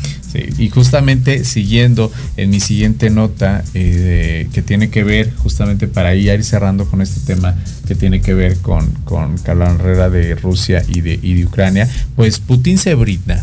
¿Y qué, a qué me refiero con blindar? Que él prohíbe la exportación de trigo, equipo médico, madera y más. El gobierno de Vladimir Putin prohibió las exportaciones de productos como vehículos, equipos médicos, madera, trigo, cebada, centeno y maíz. O sea, también él está dando de alguna manera este eh, todo este tipo de situaciones que iba a hacer. Bueno, Rusia ya había adelantado que las sanciones de Occidente y Europa por la invasión a Ucrania era una declaración de guerra económica y advirtió con prohibir exportaciones y en efecto hoy, bueno, en este caso desde el día de ayer, él ya cumplió esta amenaza, ya la formalizó. El gobierno de Vladimir Putin, bueno, prohibió la exportación de una serie de productos hasta por lo menos finales de este año. Y que son la suspensión contempla desde equipos de telecomunicaciones, médicos, vehículos, productos electrónicos, otros forestales como la madera y agrícolas como el trigo, la cebada, el centeno y el maíz. En total, la lista incluye 200 productos que él justamente está prohibiendo que se puedan exportar desde Rusia. El Ministerio de Economía justamente defendió que la, decisión este, fue alegada, que era una respuesta lógica a las que han impuesto a su país. Lo que mencionábamos hace un rato de estas sanciones económicas por la Embajada de México. Este, Que lo está, haciendo, tomando sus propias estrategias Así económicas. es. Y que bueno, justamente este es una respuesta lógica, como ellos mencionan, a todo lo que está viendo. Y bueno, la economía de Rusia además se ha visto afectada durante luego de estos castigos que ha aplicado a, sobre todo a Estados Unidos y a la Unión Europea, que han conllevado a que el gobierno de Putin se vea al borde del default al no poder pagar los cupones de sus bonos de deuda soberana. Este recordemos que ellos ya se hicieron independientes desde hace muchísimo, muchísimo tiempo y en este caso el rublo, que es la moneda rusa, ha caído casi al 60% desde la aplicación de las sanciones luego de que las reservas internacionales se vieran comprometidas con parte de los activos congelados que ellos tenían en el extranjero. El Banco Central de Rusia debió subir la tasa de interés al 20% para evitar estas corridas bancarias, que quiere decir que evidentemente al ellos no tomar estas medidas precautorias y el estar congelando todo esto que tiene que ver con sus impuestos y tasas inflacionarias, relativamente es lo que está perjudicando que esta economía, sobre todo el rublo, que es la moneda de Rusia, pues se esté en caída. Y, y no nada más ella, porque las bolsas de valores desde Están esto ha también, estado sí, claro. exactamente este, esto. Y bueno, Estados Unidos pues prohibió las importaciones de petróleo ruso y Reino Unido anunció que tomará la misma medida para finales de año. Muchos dicen que va a existir esta tercera guerra mundial, pero si no se está tomando esto en cuenta, en verdad, al rato esto va a ser después un conflicto por todo esto que está sucediendo, ¿no? Definitivamente. Bueno, y bueno, justamente, este, pues esto es parte también de las noticias que les vamos a seguir teniendo. En el siguiente bloque vamos a dar cierre este, a estas noticias y mientras vamos a seguir con esta cuestión este, más lúdica, más entretenida y nosotros vamos a un corte para poder regresar con ustedes aquí en Nove- No todo es malo, ¿eh? No todo, No todo es malo. No todo es También malo. tenemos buenas noticias, buenas secciones para divertirnos, para estar bien, para estar tranquilos, para disfrutar este viernes en su remate informativo. Así es, recordamos que nosotros les damos lo más importante de toda la semana, así que sigan con nosotros. Ahorita leo un comentario que nos están haciendo a través de Facebook Armando Herrera. Buenos días, Refor Lovers. no sé, nos dijo Refor, Refor Lovers. Lovers. Dice, ¿qué opinan de que el presidente se adjudicó el imbécil del, pal- de Palacio? Ah, no sé, eso no lo había escuchado. Yo tampoco- no había Puede ser que haya sido hoy de la mañanera, tal vez. Pues no sé, posiblemente, pero pues qué opino que tiene razón. Ah. Pero bueno, este, pues vamos, este, vamos a este corte comercial y ahorita regresamos. Gracias Armando Herrera por tu comentario. Ahorita regresamos. Seguimos aquí en el remate.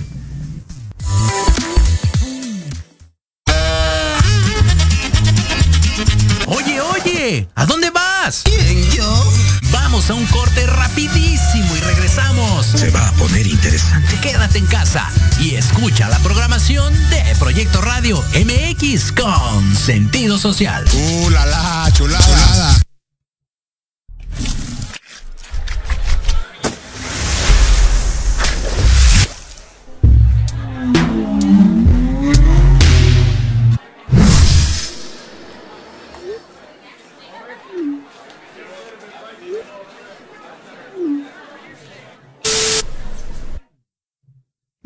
Pensé, por mi mente no pasó, que un día te cansarías y no tuvieras otra opción que una salida con maleta en mano, cansada de lo mismo, ahogada de dolor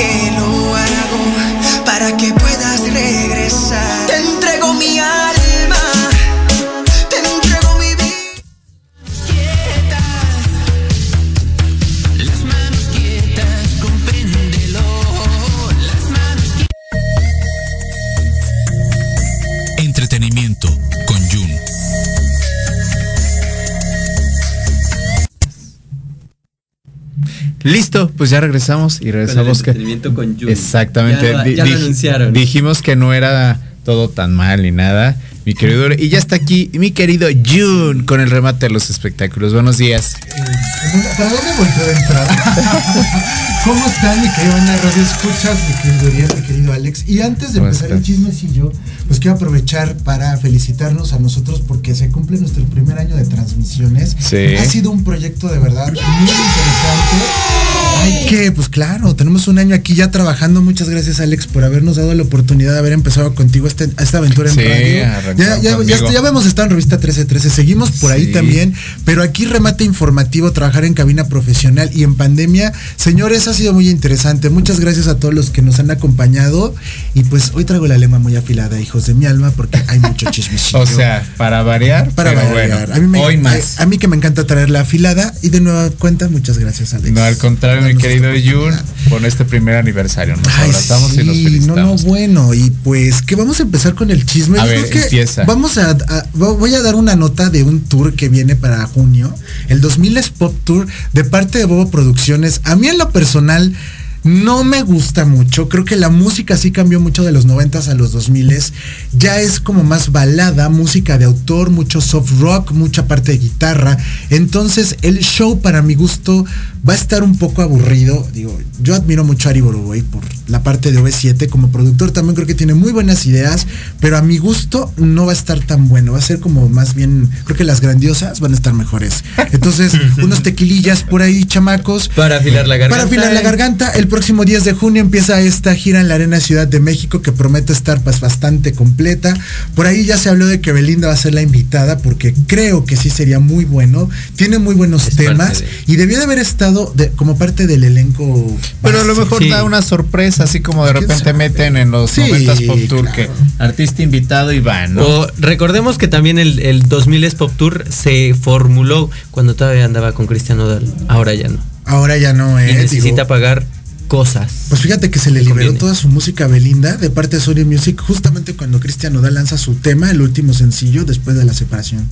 Puro marketing. Pues es correcto. Pero hablando de marketing, pues vamos a tener por ahí artistas como Patti Cantú, Fanny Lu, Jair, Kudai, Motel, Nicky Clan, Piwi, Playa Limbo y Basilos. Entonces yo creo que va a haber un, un elenco bastante vasto. Vamos a tener la parte del rock con Motel, vamos a tener la parte de las baladas más fresonas con Patti Cantú, vamos a tener un poco de pop tropical que estuvo por ahí de moda dentro de los 2000 con Cara Luna y Mi Primer Millón con Basilos, que regresan los integrantes originales. Vamos a tener también ahí la parte emo con Nicky Clan, que la verdad creo que ahí va a estar un poco interesante. Y un poquito de más parte vocal con Patti Cantú, a ver cómo les va. Y con Jair, bueno, pues el atractivo visual, chicas, que la verdad va a estar muy bien ese 2000 Pop Tour. No se me antoja tanto, pero vamos a ver qué onda. ¿Ya salieron a la venta los boletos? Ya, ya están desde febrero. ¿Y cómo va la respuesta, sabes? Pues va muy baja la taquilla. Ahorita hay tres fechas, México, Guadalajara y Monterrey. Empieza el 10 de junio en la Arena Ciudad de México, parte de Bobo Producciones, 2000 es Pop Tour. Por ahí le dijeron a Ari Boroboy que pusiera a OV7, pero nada más lo que es OV7, porque empezó en el 2000. Entonces toda la discografía de lo que es el grupo OV7, OV7. es solamente 2000 era, con C007 latidos y todos los discos. Pero pues se fueron al 90 y ahorita pues vienen con su gira por aparte, Por entonces no va aparte. OV7. Se rumora que va a estar Belinda como invitada. Sí. Entonces yo insisto que sí de- debería de estar. Yo ahí. también creo que sería algo Y debería de estar María José. Yo propongo a María José para que esté de invitada porque sí, en el 2007 inició su carrera de solista y debería de, de jalar más gente con ese Pero yo creo que va a ser complicado, ¿no? Si de repente cantar eh, con Cava en el 2000, En eh, el perdón, en 90, 90, perdón, sí ya fue, para el 2000 no, creo que ya podía no. ser más Ya complicado. fue más complicado y yo creo que sí es un tema de, de egos sobre todo, ¿no? Porque acaba sin María José, pues yo para mi gusto, mm, mm, señores, sí les hace falta esta mujer que pues pesa. Pesa en el escenario. Pues vamos a seguir con un poco de chismes y ahora voy a hablar de alguien que en lo personal pues yo admiro mucho como cantante, como compositor y como miembro de los Bookies. Pero van a decir, ¿qué tiene que ver esto? Pues Marco Antonio Solís debuta como empresario. La semana pasada lanzó Tequila un ¿no? tequila que bueno, pues creo que no podemos decir marcas, que aparte ni me acuerdo de la marca, pero ya va a estar a la venta en todas las tiendas de la europea. Ups, dije la marca.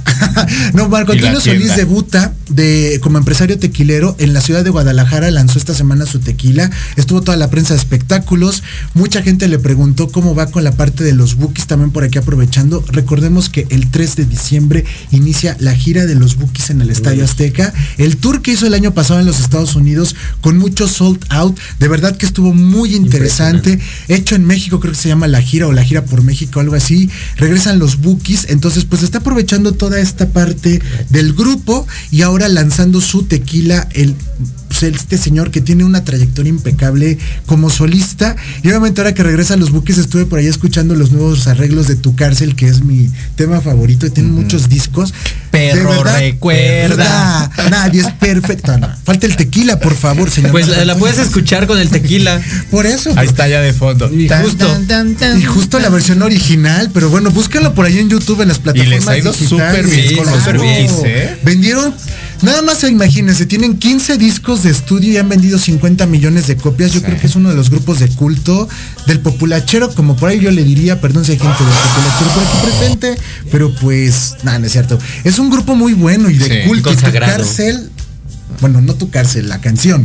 la canción de tu cárcel, su tema más exitoso. Sí. Después de 15 discos, imagínate. Sí, es correcto. Yo ¿Quién no también los creo que aquí en? México va, va a ser sold out, ¿eh? Ah, yo creo que también, ¿eh? el 3 de diciembre en el Si Estadio no es que hasta Azteca, van a abrir más ahí. fechas. Y pues vámonos un poquito a la parte de cine. El día de ayer en Plaza Carso fue presentada la película Morbius, por parte de Cinemex y Cinépolis, organizaron por ahí estos dos conglomerados que siempre están compitiendo. Y ayer hubo esta presentación en estuvo Jared Leto en la alfombra roja. Entonces hubo muchos medios de comunicación, mucho chismecillo. Yo no pude ir porque pues el trabajo me absorbe, pero pues siempre tengo por ahí mis fuentes y mis paparazzis porque me mandan siempre todo el chisme. De verdad. estuvo por ahí cantando, estuvo caracterizado de la parte de Morbius. Muy interesante, muchos medios nacionales e internacionales. También mucho, hubo mucho revuelo entre el público y hubo también muchas protestas porque, bueno, la gente ahorita ya está saliendo más a la calle, ya hay semáforo verde en la pandemia y en los cines siempre hubo esta parte de, pues, los protocolos necesarios, iba a decir otro tipo de cosillas, pero creo que no, todavía no es horario, todavía no es horario, pero hubo muchas protestas porque se empezó a juntar mucho la gente, están diciendo que ya se están abriendo las salas al 100%, cosa que no está ocurriendo. Yo estuve en el cine la semana pasada y no estaba al 100%, ¿eh? Pues empezaron esta semana con eso, con eso del, semáforo verde, entonces pues no sabría Sí, yo como mucho decirte. Entonces por ahí ya está la película. Ayer fue la premier aquí en México a nivel internacional porque ya se está haciendo mucho eso, fíjate. Cine estadounidense vienen a hacer aquí sus estrenos mundiales. Y el día de ¿Fue ayer el como estreno mundial, Sí, entonces, fue el en estreno Plaza Carso? mundial en Plaza Carso, alfombra roja. Jared interesante. Leto, yo creo que va a ser bastan- una película bastante buena. La verdad es que creo que Jared Leto es- tiene una calidad actoral impresionante. Pero pues habrá que ir a verlo. Pues lo hemos visto como el Joker en el Escuadrón Suicida, en donde estuvo muy bien y estuvo también en la película de la Liga de la Justicia de Zack Snyder. Entonces, Dallas Boyers Club también Muy es bien, eh, buenísimo. Por lo cual no recuerdo si ganó el Oscar, estuvo nominado, pero No recuerdo. bastante bueno. Y justo ahora se esperaba una nominación por La Casa de Gucci, que realmente está irreconocible, pero no sé si. De hecho, la casa de Gucci no tuvo ninguna nominación y curiosamente Sí. lo comentaba en el otro programa, Lady Gaga está, está como invitada para ser presentadora, En los premios Oscar. que ya son el otro mes. Entonces ya saben, varias Abril. radioescuchas. Que yo creo que Morbius, a partir de ayer, estreno mundial en cines, Jared Leto en la alfombra roja ahí en Plaza Carso. Súper. Y ahora pues nos vamos a ir otra vez a la Arena Ciudad de México, nos vamos a ir por ahí de los años 80 Hubo producciones que de verdad eso es lo que le admiro a Ari Boroboy. digo- 80s Pop Tour. No, no es 80s Pop Tour, digo, el- eh, estaría muy bien un 80s Pop Ya Tour. no va a tardar, ya no va a tardar. Ya no va a tardar y se- estarían muy bien ahí Flans, Pandora y Timbiriche. Ya, Ya también. seguro. Con Vamos esos a tres grupos ya llenaron la de Arena Ciudad de. Sí. México porque sí. A, ya- can- a cantar Bazar y a cantar. a cantar cómo te va mi amor. Sí. Pero en este caso nos vamos a ir con un grupo que cumple 15 años en el mercado, en el mercado musical y que casualmente cuando Ari lo toma como parte del management en Bobo Music, y estoy hablando de Matute, se fueron para arriba. Están ahorita con el Planeta Retro Tour en los Estados Unidos, sold out, señores. Llevan más de 120 conciertos en esta nueva gira. La anterior fue la Guerra de los 80, estuvo impresionante. Grabaron dos DVDs en la Arena Ciudad de México, les dieron disco de oro y de platino por sus altas ventas, pero lugar donde se presentan, lugar que llenan. Y ahora va a empezar el Quinceañera World Tour. Nueva gira de Matute el 22 de junio en la Arena Ciudad de México. Primer fecha y llevan 40 presentaciones ya pactadas más todo lo que se acumule. Ya saben, esta nueva gira pues es para festejar obviamente los 15 años de Matute, en donde nuestro querido Jorge D'Alessio, que es un gran productor, bueno, creo que el apellido que trae pesa demasiado Pesa. porque ayer precisamente fue el cumpleaños de su mamá y bueno, festejaron con bombo y platillo y Lupita D'Alessio pues es Que Lupita D'Alessio está con María José ahorita haciendo algo. haciendo, ella está con Lupita, Ajá, mejor sí, dicho, sí, porque sí. pues María José, digo, bueno, bueno, digo, bueno, la queremos mucho, pero Lupita es Lupita, la mejor intérprete de este país, niña, entonces no te ilusiones. que por cierto, le quiero mandar saludos a mi querida Wendy Rojas, que nos está viendo primera vez que nos sintoniza. Ah, Tengo un año de conocerla, pero la niña se decidió a sintonizarnos hasta hoy. Por les vernos, re- Wendy. Jun te hará gracias por baile. Claro que sí, cariño. Al rato nos vemos. Ahorita te va a bailar. Les recuerdo, 22 de junio, Arena Ciudad de México, quinceañera World Tour de parte de Matute, en donde Jorge D'Alessio y mi querida Tana Planter, a la cual yo admiro mucho porque de verdad tiene una, una voz muy, muy padre, que acaba de tener bebé el año pasado y anda por ahí con uno de los chicos de Tren a Marte, Alan. Fueron papás. Entonces van a estar en la Ciudad de México 15, eh, 22 de junio, quinceañera World Tour, para que por ahí vayan comprando ya sus boletos. Yo creo que eso sí va a ser un soldado seguro. Bueno, ya Eso va a ser un soldado seguro. A ver, O sea, a mí nunca, yo no he encajado todavía con ese grupo, eh. a mí sí, fíjate. Eh, yo no me considero cantan- tan ochentero realmente. Pero fíjate que los covers es como si estuvieras en el karaoke. Entonces. Sí, pues no por te- eso, no pero por eso, mira, a mí no me gusta por lo mismo, porque ya todos estos grupos se encuentran como un nicho en la parte de todos los covers. De los remakes. Exacto, entonces yo siento que, digo, independientemente de la fama que ellos ya tienen, pero este grupo lo puedo escuchar en una boda, en las bodas eh, escuchas eh, música ochentera, noventera, o, sea. Te vas al karaoke y las cantas no, tú. Sí, entonces. Es lo que te digo. como- Es un karaoke. Sí, pero tienes es un la karaoke, razón. eh, eh, eh, karaoke. Es un karaoke hecho a lo. Pues sí. Ya saben cómo. Que en la cabina nos deben el café y no veo aquí el café, queridito. A Diego, dile, a Diego, dijo que te Siempre. iba a dar tamal. Ajá, y el oaxaqueño, ¿verdad? O en forma de triángulo, corumbilla. ¿Con chilito? No. Con Pues piquete. recuerden, Quinceañera World Tour, 22 de junio en la Arena Ciudad de México, de parte de Bobo Producciones, próximamente la conferencia de prensa, por ahí andaremos de chismosillos para traerles toda la información. Ok, muy bien, mi Jun. Tus redes sociales ya con eso Me acabamos. pueden encontrar en Facebook, Twitter e Instagram como arroba monejos, J-O-I-S al final, donde podemos platicar de música, de cine, televisión, teatro y todo lo y que hacer quieran. sus grupos ¿eh? de WhatsApp si son Ah, fáciles. claro, porque de- yo estoy como en, en no, no, no, estoy como en 10 grupos de WhatsApp de fans de digo. artistas y en todos los que me inviten que me guste la música, por ahí podemos platicar. Sí, claro, pues o sea, totalmente. Gracias, mi Jun. Ah, muchas gracias. Gracias, mi querido Jun. Gracias por Feliz esta, por esta, aquí. por este espacio y pues Nos vemos ahorita vemos en en- un ratito el- más. un año. Bueno, en un año ya y gracias por haber arrancado este proyecto con Gracias. nosotros. Vamos a corte, regresamos a Proyecto Radio aquí en Remate Informativo, Noticiero Matutino y regresamos con el remate de los deportes también, que ya también nos deportes. estaban esperando. Así que regresamos, no se vayan. Proyecto Radio MX, tu opinión es importante. Envíanos un mensaje de voz vía WhatsApp al 55 64 18 82 80 con tu nombre y lugar de donde nos escuchas. Recuerda 55 64 18 82 80. Ahora te toca hablar a ti.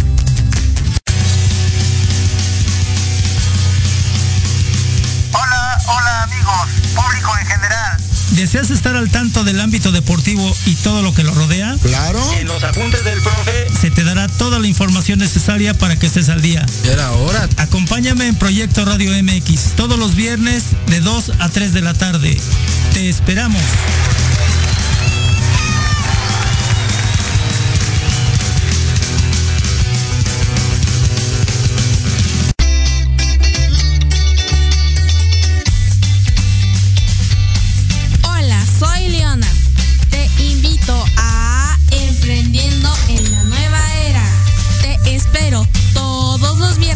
4 a 5 de la tarde. Excelente. Para que conozcas los nuevos nichos de negocio. Prende algo, dinero. Por Proyecto Radio MX. Con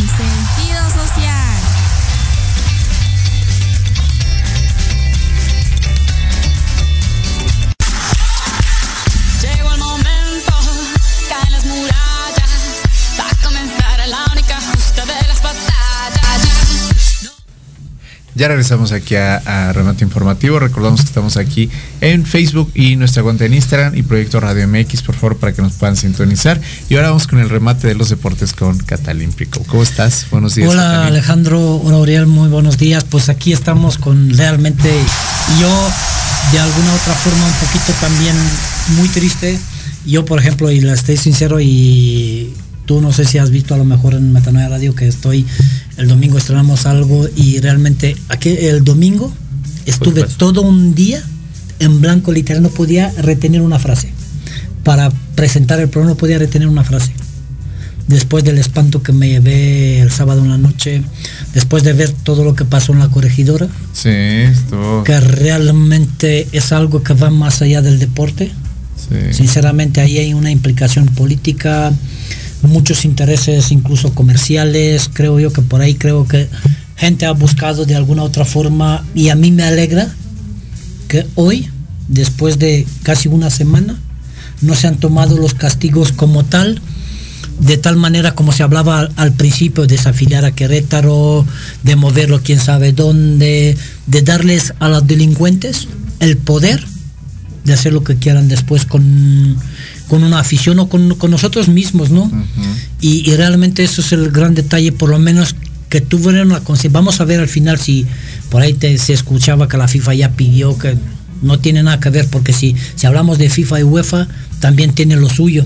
Claro. Porque el martes en la noche pasó algo muy desagradable y a- casi parecido en Sevilla, donde la UEFA y la FIFA no pusieron ni siquiera sabiendo, no puedes juntar en 24 horas cuatro aficiones en una sola ciudad. No se puede. Y además juntas a los hooligans. uf, y ya con eso creo que ya los he dicho todo. Mucho. Nada más juntando a, a la afición inglesa y luego juntas a los alemanes y luego juntas a las dos aficiones de- del Sevilla. Hay una rivalidad terrible y destrozaron el centro de Sevilla porque al final los, eh, las aficiones de West Ham y las de Eintracht de Frankfurt, al final los, los radicales se citaron en, en el centro de Sevilla y se pusieron a una batalla campal. Pero es por lo menos se citaron en, un- en una ciudad, pero de alguna otra forma la ciudad por lo menos estaba preparada para, Para eso. eso. Porque realmente lo que pasó aquí ya es diferente. Y le ha llovido, pero, uf, o sea, en casi ya una semana que sucedió todo esto, ¿cómo le ha llovido a que, o sea, no, no, no, o sea, en verdad, y la repercusión que está viendo no nada más a nivel local, sino nacional, No, o sea, y, y- y aparte, es que mucha gente, a lo mejor no tenemos tanta información. En Brasil pasó lo mismo antes que en Querétaro. Un día antes. En Argentina pasó lo mismo, no sé si el mismo día o un día antes igual. Entonces, realmente la gente está desatada. ¿Y quién tiene la culpa? no sé, eso sí no te sé decir. ¿Te lo digo yo? Sí, Lo tenemos nosotros. La gente que estamos educando a nuestros hijos y es el fracaso, y ahí se ve el fracaso de una persona como padre, como abuelo, como tío, como amigo, de que no sabemos educar a nuestros hijos. ¿Cómo puedes educar a un hijo o, o qué educación le has dado a un hijo? Enseñarle que tienes que patear a uno aunque esté muerto ahí. Que vayas, que insultes, que, que hay afición, que hay pasiones diferentes. Eh, Mira, te doy ahí, bueno, ese ya sería otro tema que, que, que que abordar, pero a final de cuentas aquí entra ambas responsabilidades. Totalmente tiene que ver desde la, desde cómo, desde cómo es el proceso de educación, en exactamente, pero también tiene que ver también la conciencia que ya tienes tú como adulto. A final de cuentas, si tú también como adulto no conoces límites y no sabes de eso, evidentemente eso ya no tiene que ver con una cuestión desde cuna, ¿no? Si tiene que ver ya una cuestión de tomar conciencia Claro. en agreder y sabes que una repercusión trae consecuencias en muchos de los casos. Entonces sí, sí trae mucho de ese Sí, no, pero es el trasfondo es desde ahí. Sí. Porque si tú no tienes una buena educación o tú en casa ves que tu papá golpea a tu mamá, ¿no? Que el abuelo golpea a la abuela, a la tía, lo que tú quieras. Al final Sí, eso pero hay terapia, hay algo que como diría mi querida María. Y aquí tenemos algunos que otros, sí, ¿no? O sea, para eso es necesaria la, terapia. Es como parte ya de la canasta básica en las personas. Terapia. Sí, Pero exacto. bueno. Por eso, si no hay ayuda de un lado, tampoco, tampoco viene la ayuda del otro lado. Del gobierno de invertir en qué? En enseñarlos a los... No, es que la seguridad, por ejemplo, hace rato lo hablaba en mi programa, otro programa, ¿no? Y decían, no, no necesitamos seguridad. No se debería de necesitar seguridad cuando somos buenas personas. Pero cuando vamos por la vida a agredir a los demás, Pero es que creo que del eh, de las maravillas. E- Este, ya lo decías tú, creo que este es un problema que no es de ahorita y es de mucho tiempo atrás, que evidentemente ahora se suscitó el problema y, y lo- todos los reflectores están sobre esto, pero sí creo que es un fenómeno social que debería servir para sentar como un precedente importante en cuanto a, criar a nuestros hijos, en cuanto a las dinámicas deportivas, ¿no? Porque evidentemente ahora me venía como a la mente no pasa lo mismo en otro tipo de deportes, ¿no? No pasa en el tenis, no escuchamos que pasa en el tenis y si seguramente pasa, no creo que o no hemos escuchado que pase como a esa a esa Que no haya esos castigos. Que no haya Claro. esos, claro. Pero también en el tenis, por ejemplo, ha habido problemas y también grandes, ¿no? Tú ves que hay, hay, de- hay, hay tenistas que realmente provocan o que... ¿Qué pasó en Acapulco, no? Te vas con una raqueta y quieres agredir de alguna otra forma. Aunque golpeas la silla, es como si golpeas al juez. Hay detalles que hoy por hoy el estrés de muchas cosas lo de la vida cotidiana, pero es que muchas veces no se entiende, yo no entiendo eso, ¿no? Sí, yo por ejemplo juego todavía fútbol, voy a las canchas y hay lugares donde realmente la gente solo va para buscar una bronca y pelear y, sacar toda su furia en lugar de, de sacarla de otra manera, ¿no? Corriendo detrás de un balón, no luchar y, y intentar desestresar. Yo, yo, por ejemplo, me meto a una cancha de fútbol y yo me olvido de todos mis problemas. Mi problema, el único problema es a ver cómo agarro el balón, cómo meto un gol, cómo defiendo un gol. O cómo- es lo único problema que me preocupa. Y eso es lo que realmente tenemos que hacer. Vamos a hacer deporte, pero no con la frustración pues, cargada de atrás en la espalda. Quítate la mochila de todos los, los problemas que hay en la vida y vete y haz deporte y, y ponte. Y, y hay que modificar eso porque realmente es un problema que hay mucho. Por ejemplo, también hay muchos países donde tú dejas el coche abierto, donde tú dejas un teléfono, Claro. dinero y todo, y nadie toca nada. ¿Por qué? Porque hay civilización, porque hay Sí, como claro. tú decías, no, estructura de fondo, donde el fondo está bien armado. No, así superficial todo, pues no sirve de nada. No, lo que pasa ahorita, por lo menos este año, por ejemplo, la marcha y todo el rollo, se ha visto un pequeño cambio, ¿no? Y ojalá que cambiemos todos. Pero también ha habido, por ejemplo, ahorita, no, hace dos días falleció Thomas Boy, una leyenda de- del, del fútbol mexicano, más como futbolista, para mí, menos como entrenador, donde hace dos años tuve la, la oportunidad de conocerlo en persona, de estar, además en la investidura del Salón de la Fama, y, a mí, por ejemplo, me encantó lo que la presentación que le hizo sobre todo David Fatterson, el periodista, la manera como lo elogió de alguna forma, con los buenos y con sus malas costumbres que tenía como entrenador sobre todo, porque como futbolista fue una maravilla, ¿no? Capitán de la selección mexicana. realmente que descanse en paz. Un fuerte abrazo a toda la familia de Thomas Boy, a la afición de México incluso, ¿no? Porque a la afición de Tigres, porque se va un personaje que nos dio mucho de qué hablar, de qué disfrutar, ¿no? De alegrías, de momentos más complicados, las riñas que se metía también. Y por ejemplo, también lo decía hace rato, ¿no?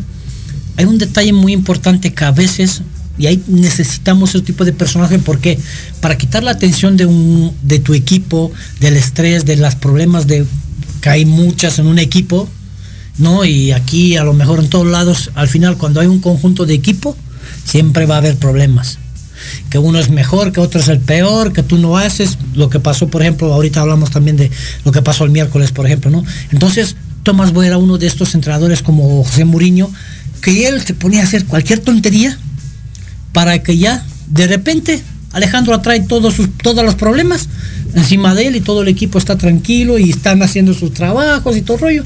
Y a quien critican, ni a quien molestan, ni a quien preguntan, es Alejandro.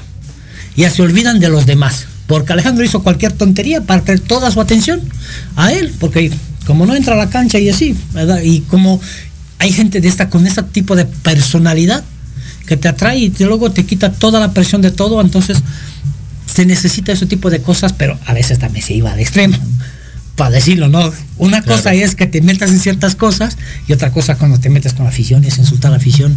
Creo que ahí era ahí una línea delgada que hay que saber manejarla. Pero de ahí en fuera, por ejemplo, eh, hay cosas que, que realmente lo que pasó, por ejemplo, el miércoles, que se habla de que ha habido riña incluso en el después del partido del Real Madrid contra el Paris Saint Germain, donde al final vapulearon al, al Paris Saint Germain, un equipo que muchos millones y al final no sirve si no hay un conjunto de equipo. Y se habla que Neymar y Donnarumma por ahí en el vestidor se desencararon, casi casi se llegan a golpes. Todavía no está confirmado al 100%, pero hay muchas cosas que pasan en el deporte y realmente eso es triste que en estos días tienes que hablar más de las cosas extra cancha que casi de las cosas que pasen, de alegrías que pasan en la cancha, ¿no? Y luego los resultados de, de los equipos mexicanos en estos días también no ha sido muy, muy, buenos. Un Pumas que salió muy dañado, pero todavía no está todo perdido porque tienen que venir a jugar aquí. Y la Ciudad de México no es cualquier cosa para jugar. León lo tiene un poquito más complicado porque tiene que fuera. Y un Cruz Azul que por lo menos podía haber hecho algo más, pero por lo menos va con un resultado bastante decente para afrontar el partido de vuelta. Hombre, qué esperanzas. Pues sí, como dicen, qué esperanzas. No, nunca se sabe, ¿no? Y ese tipo de cosas hay que, hay que disfrutarlas al mismo tiempo, ¿no? Realmente el deporte es unir y venir. En cualquier momento, como vimos, ¿no? En el partido del minuto 60 el Madrid estaba en la lona perdiendo 2-0 una eliminatoria, en el minuto 90 ya estás ganando 3-1. 3-2 una eliminatoria, entonces, y, con, y que, te- que tú veas luego 60 mil personas que no se querían mover de la cancha. De no, después de terminar el partido, durante 20 minutos, el- el- la afición del Real Madrid se quedó metida en la cancha, ovacionando a sus jugadores, sus jugadores. Cuando tú ves jugadores de 36 años que juegan que parecen de 20, De 20. y hay otros de 20 que parecen que tienen 50, es diferente. Totalmente, Catalín. Oye, muchísimas gracias, De Catalín, nada. por estar tus redes sociales, por favor. Catalín Pricop en Facebook, en Instagram. Y pues las bolas deportes me pueden encontrar por ahí, ahí tienen mucha información de, de lo que pasa todos los días en el deporte.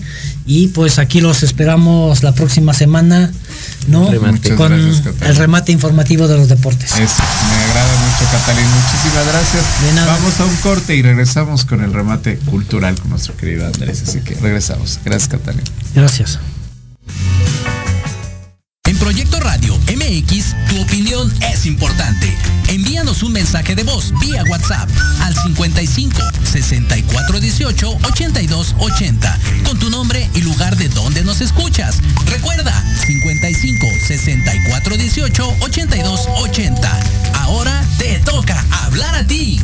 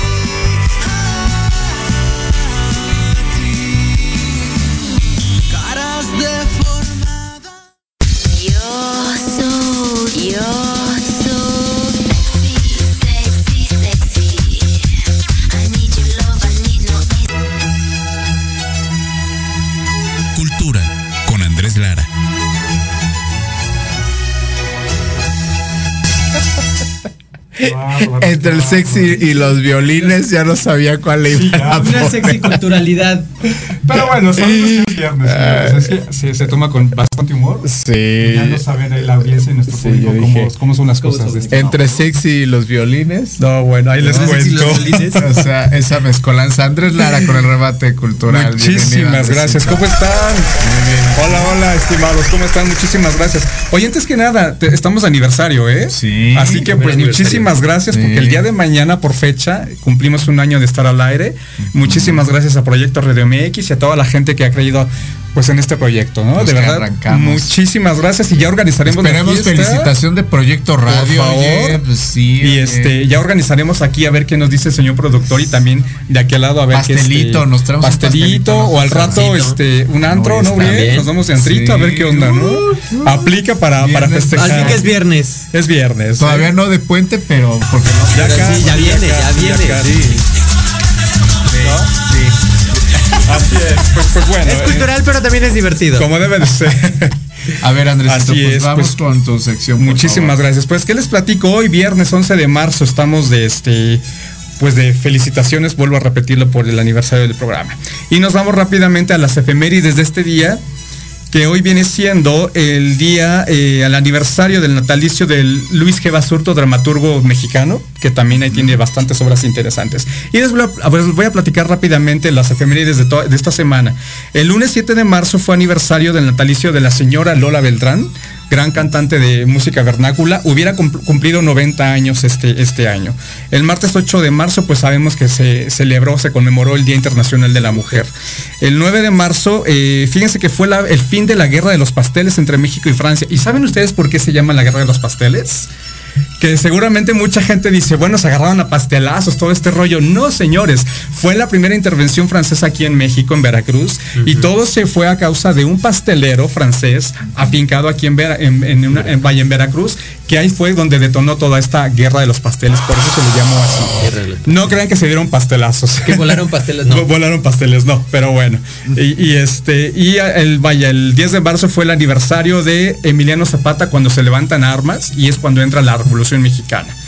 Y bueno, este día es este, se celebra el Día Mundial de la Fontanería. ¿Saben ustedes qué es la fontanería? No es la de la plomería. Exactamente.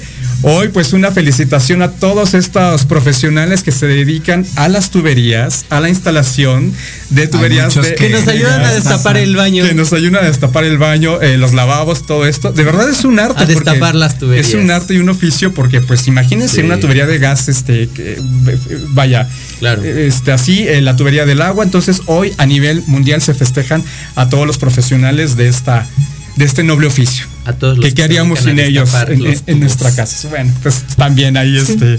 Le voy a Hoy es Muchas- día. hoy es su día. Hoy Le es voy a hablar día. a que vayan a Felicidades a, a todos los plomeros. Feliz día, plomeros. Feliz día. Señores, este, seriedad, por favor. Fíjense que también el día de hoy eh, se, se- bueno, se conmemora eh, los atentados del 11 de marzo de eh, Atocha, España. Así que pues un, saludo y un este, pues más que nada recordar estas atrocidades que, que se llevan, ¿no? Y ya este, hoy es aniversario. También hoy es aniversario de la publicación de Frankenstein, del famoso libro de la nuestra queridísima autora Shirley. Este que bueno, efectivamente hoy también sale a la, a la luz este libro de Frankenstein. También hoy se cumplen dos años del que la Or- Organización Mundial de la Salud decreta como pandemia lo que viene siendo el COVID-19. Así es que dos añotes, señores, y se seguimos en pospandemia. Afortunadamente ya estamos más vacunados con nuestras terceras dosis, pero pues no bajemos la guardia, ¿no? Así que son los, las efemérides de este día.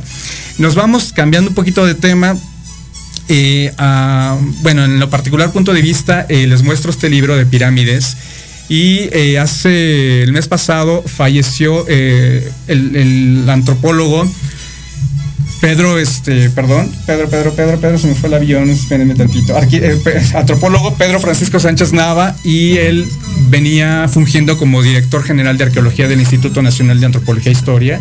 Un gran señor, un gran maestro, un gran profesional que llevó a cabo esta función en, el- INA y que pues de- desde esta cabina le mandamos un fuerte abrazo a toda su familia, a sus alumnos, a sus compañeros de trabajo y que en lo personal pues fue una persona bastante afable, bastante amable y bastante comunicativa y era una persona de que de oficina, de escritorio, se iba a las excavaciones a dirigir, se iba a desenterrar la, la cerámica o lo que venía ahí descubriéndose. Entonces un fuerte abrazo y pues en memoria de él aquí estamos este pues difundiendo también su obra, ¿no? Entonces ya posteriormente estaremos sacando libros y todo lo que él escribió en, vida. Este, también el día de hoy es el ciento aniversario eh, del natalicio del arquitecto Luis Barragán.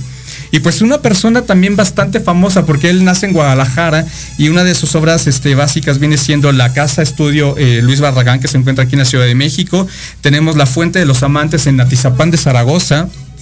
Tenemos las famosas torres de satélite que son creación de él también y el faro de comercio en Monterrey, Nuevo León. Así que también pues un, un aplauso también a su escuela, a sus alumnos, a su familia y pues qué bueno que tengamos este tipo de celebridades este día alguien, también. ¿no? y alguien que realmente eh, se sentó precedente no- en la arquitectura, no solamente nacional, incluso también mundial.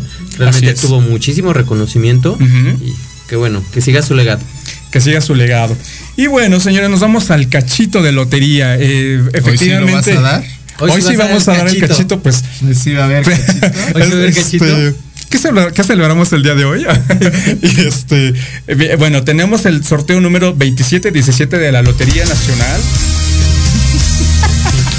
Y este cachito está dedicado a la diosa Xochitecatl, referente a la Semana de- Internacional de la Mujer, que esta figurilla está en Tlaxcala. Así que no dejen de ver el sorteo, es hoy a las 8 de la noche por las redes sociales de la Lotería Nacional.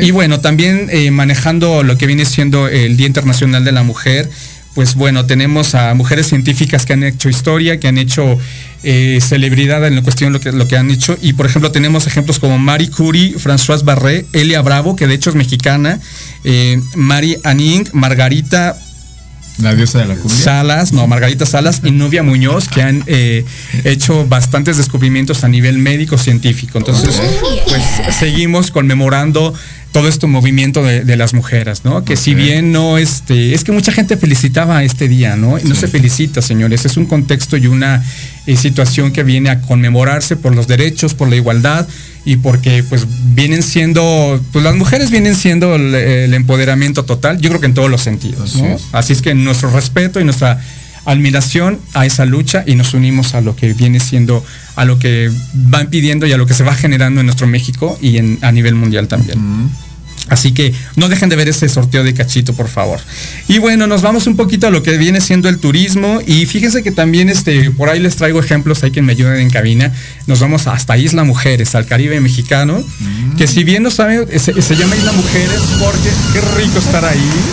De verdad. la playita. Producción, a ver si este, este puente ahí se mocha, ¿verdad? Ay. Entonces, este, pues Isla Mujeres, Isla Mujeres, para quien lo conocen, es, es un- una pequeña isla ahí frente a la península de Yucatán, un poquito más cercana a lo que viene siendo Cancún.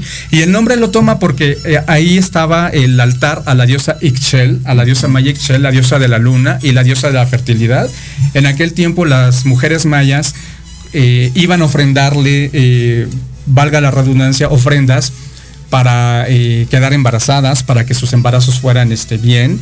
Y salían del territorio de Cancún y toda la Riviera Maya y ellas se iban en canoas para cruzar a la isla. Y ahí edifican este templo y de ahí viene el, el nombre de Isla Mujeres. Pues es una isla encantadora, una isla pequeña, pero pues sumamente, sumamente paradisíaca. Tenemos la Punta Sur, que viene siendo un parque muy famoso también a nivel internacional. Y del lado Punta Norte, que viene siendo, creo que para mi gusto, una de las playas más espectaculares de la Riviera Maya. Así que pues cuando tengan eh, oportunidad, vayan a, a- a conocer Isla Mujeres.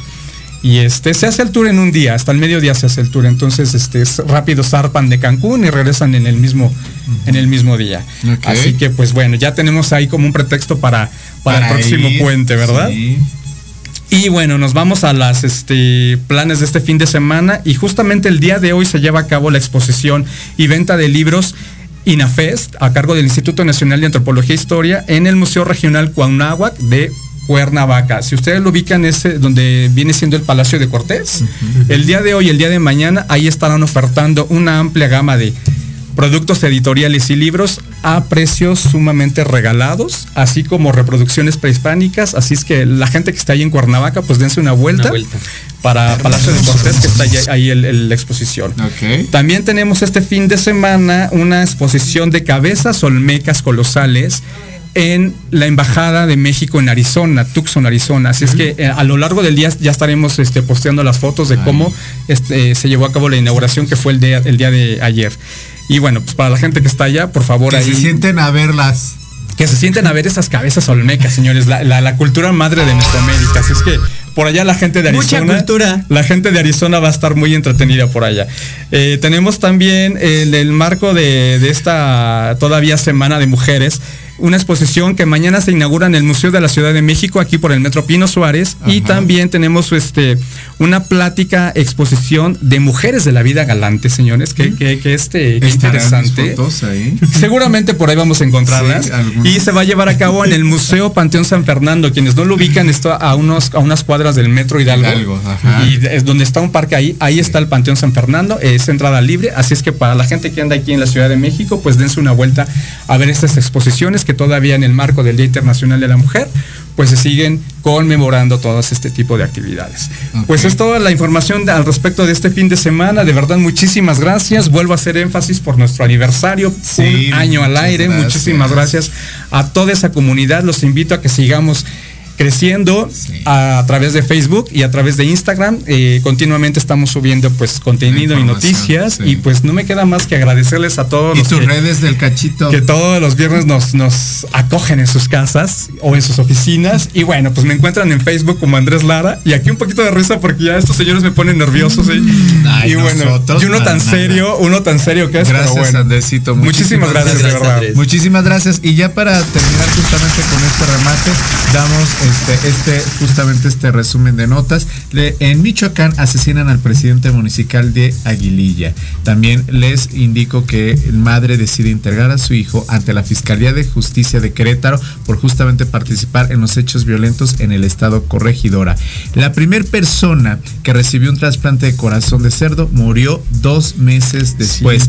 y la embajada rusa en México señaló que las que son este, fotos falsas las del ataque al hospital Mariupol que se dio apenas hace unos días. Este Uri. El petróleo eh, se derrumba tras este guiño diplomático de Ucrania ante Rusia y eh, baja hasta el 11.41%.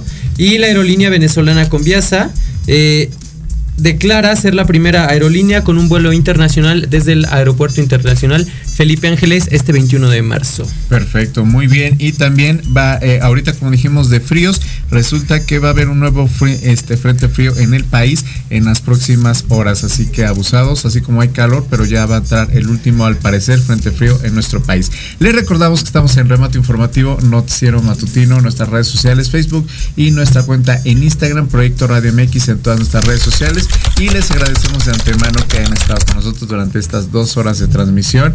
Este, que aunque ya tenemos dos horas, pero siempre el tiempo nos, nos Sí, sigue faltando. oye. Antes no sé cómo le hacemos con una hora y ahora con dos. Con dos, y se nos sigue yendo el tiempo. Se nos sigue yendo el, el tiempo. Esto es, para, es todo de nuestra parte, mi querido Uri. Muchas gracias. Tus redes sociales. Claro que sí, me encuentran como Uriel Vilchis en Facebook y como FisioLUVM en Instagram. Gracias. Muchísimas gracias a todos por estar aquí con nosotros.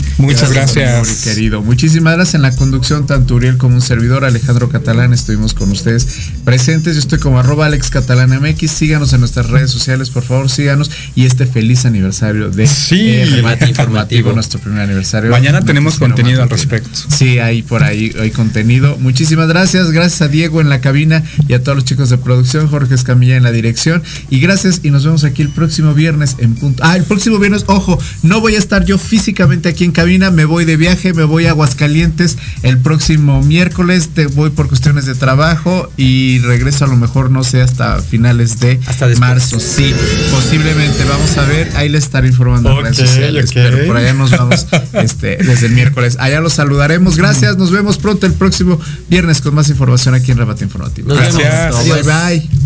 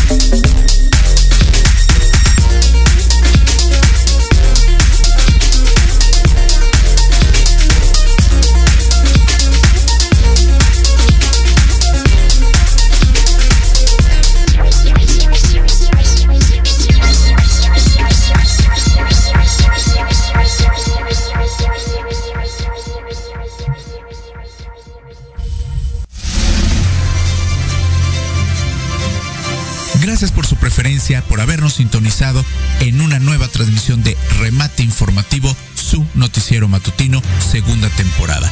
Los esperamos el próximo viernes en punto de las 9 de la mañana con más información, noticias, entretenimiento y debates a través de la señal de Proyecto Radio MX con sentido social. Redes sociales, Remate Informativo, Noticiero Matutino, Facebook e Instagram. Hasta pronto.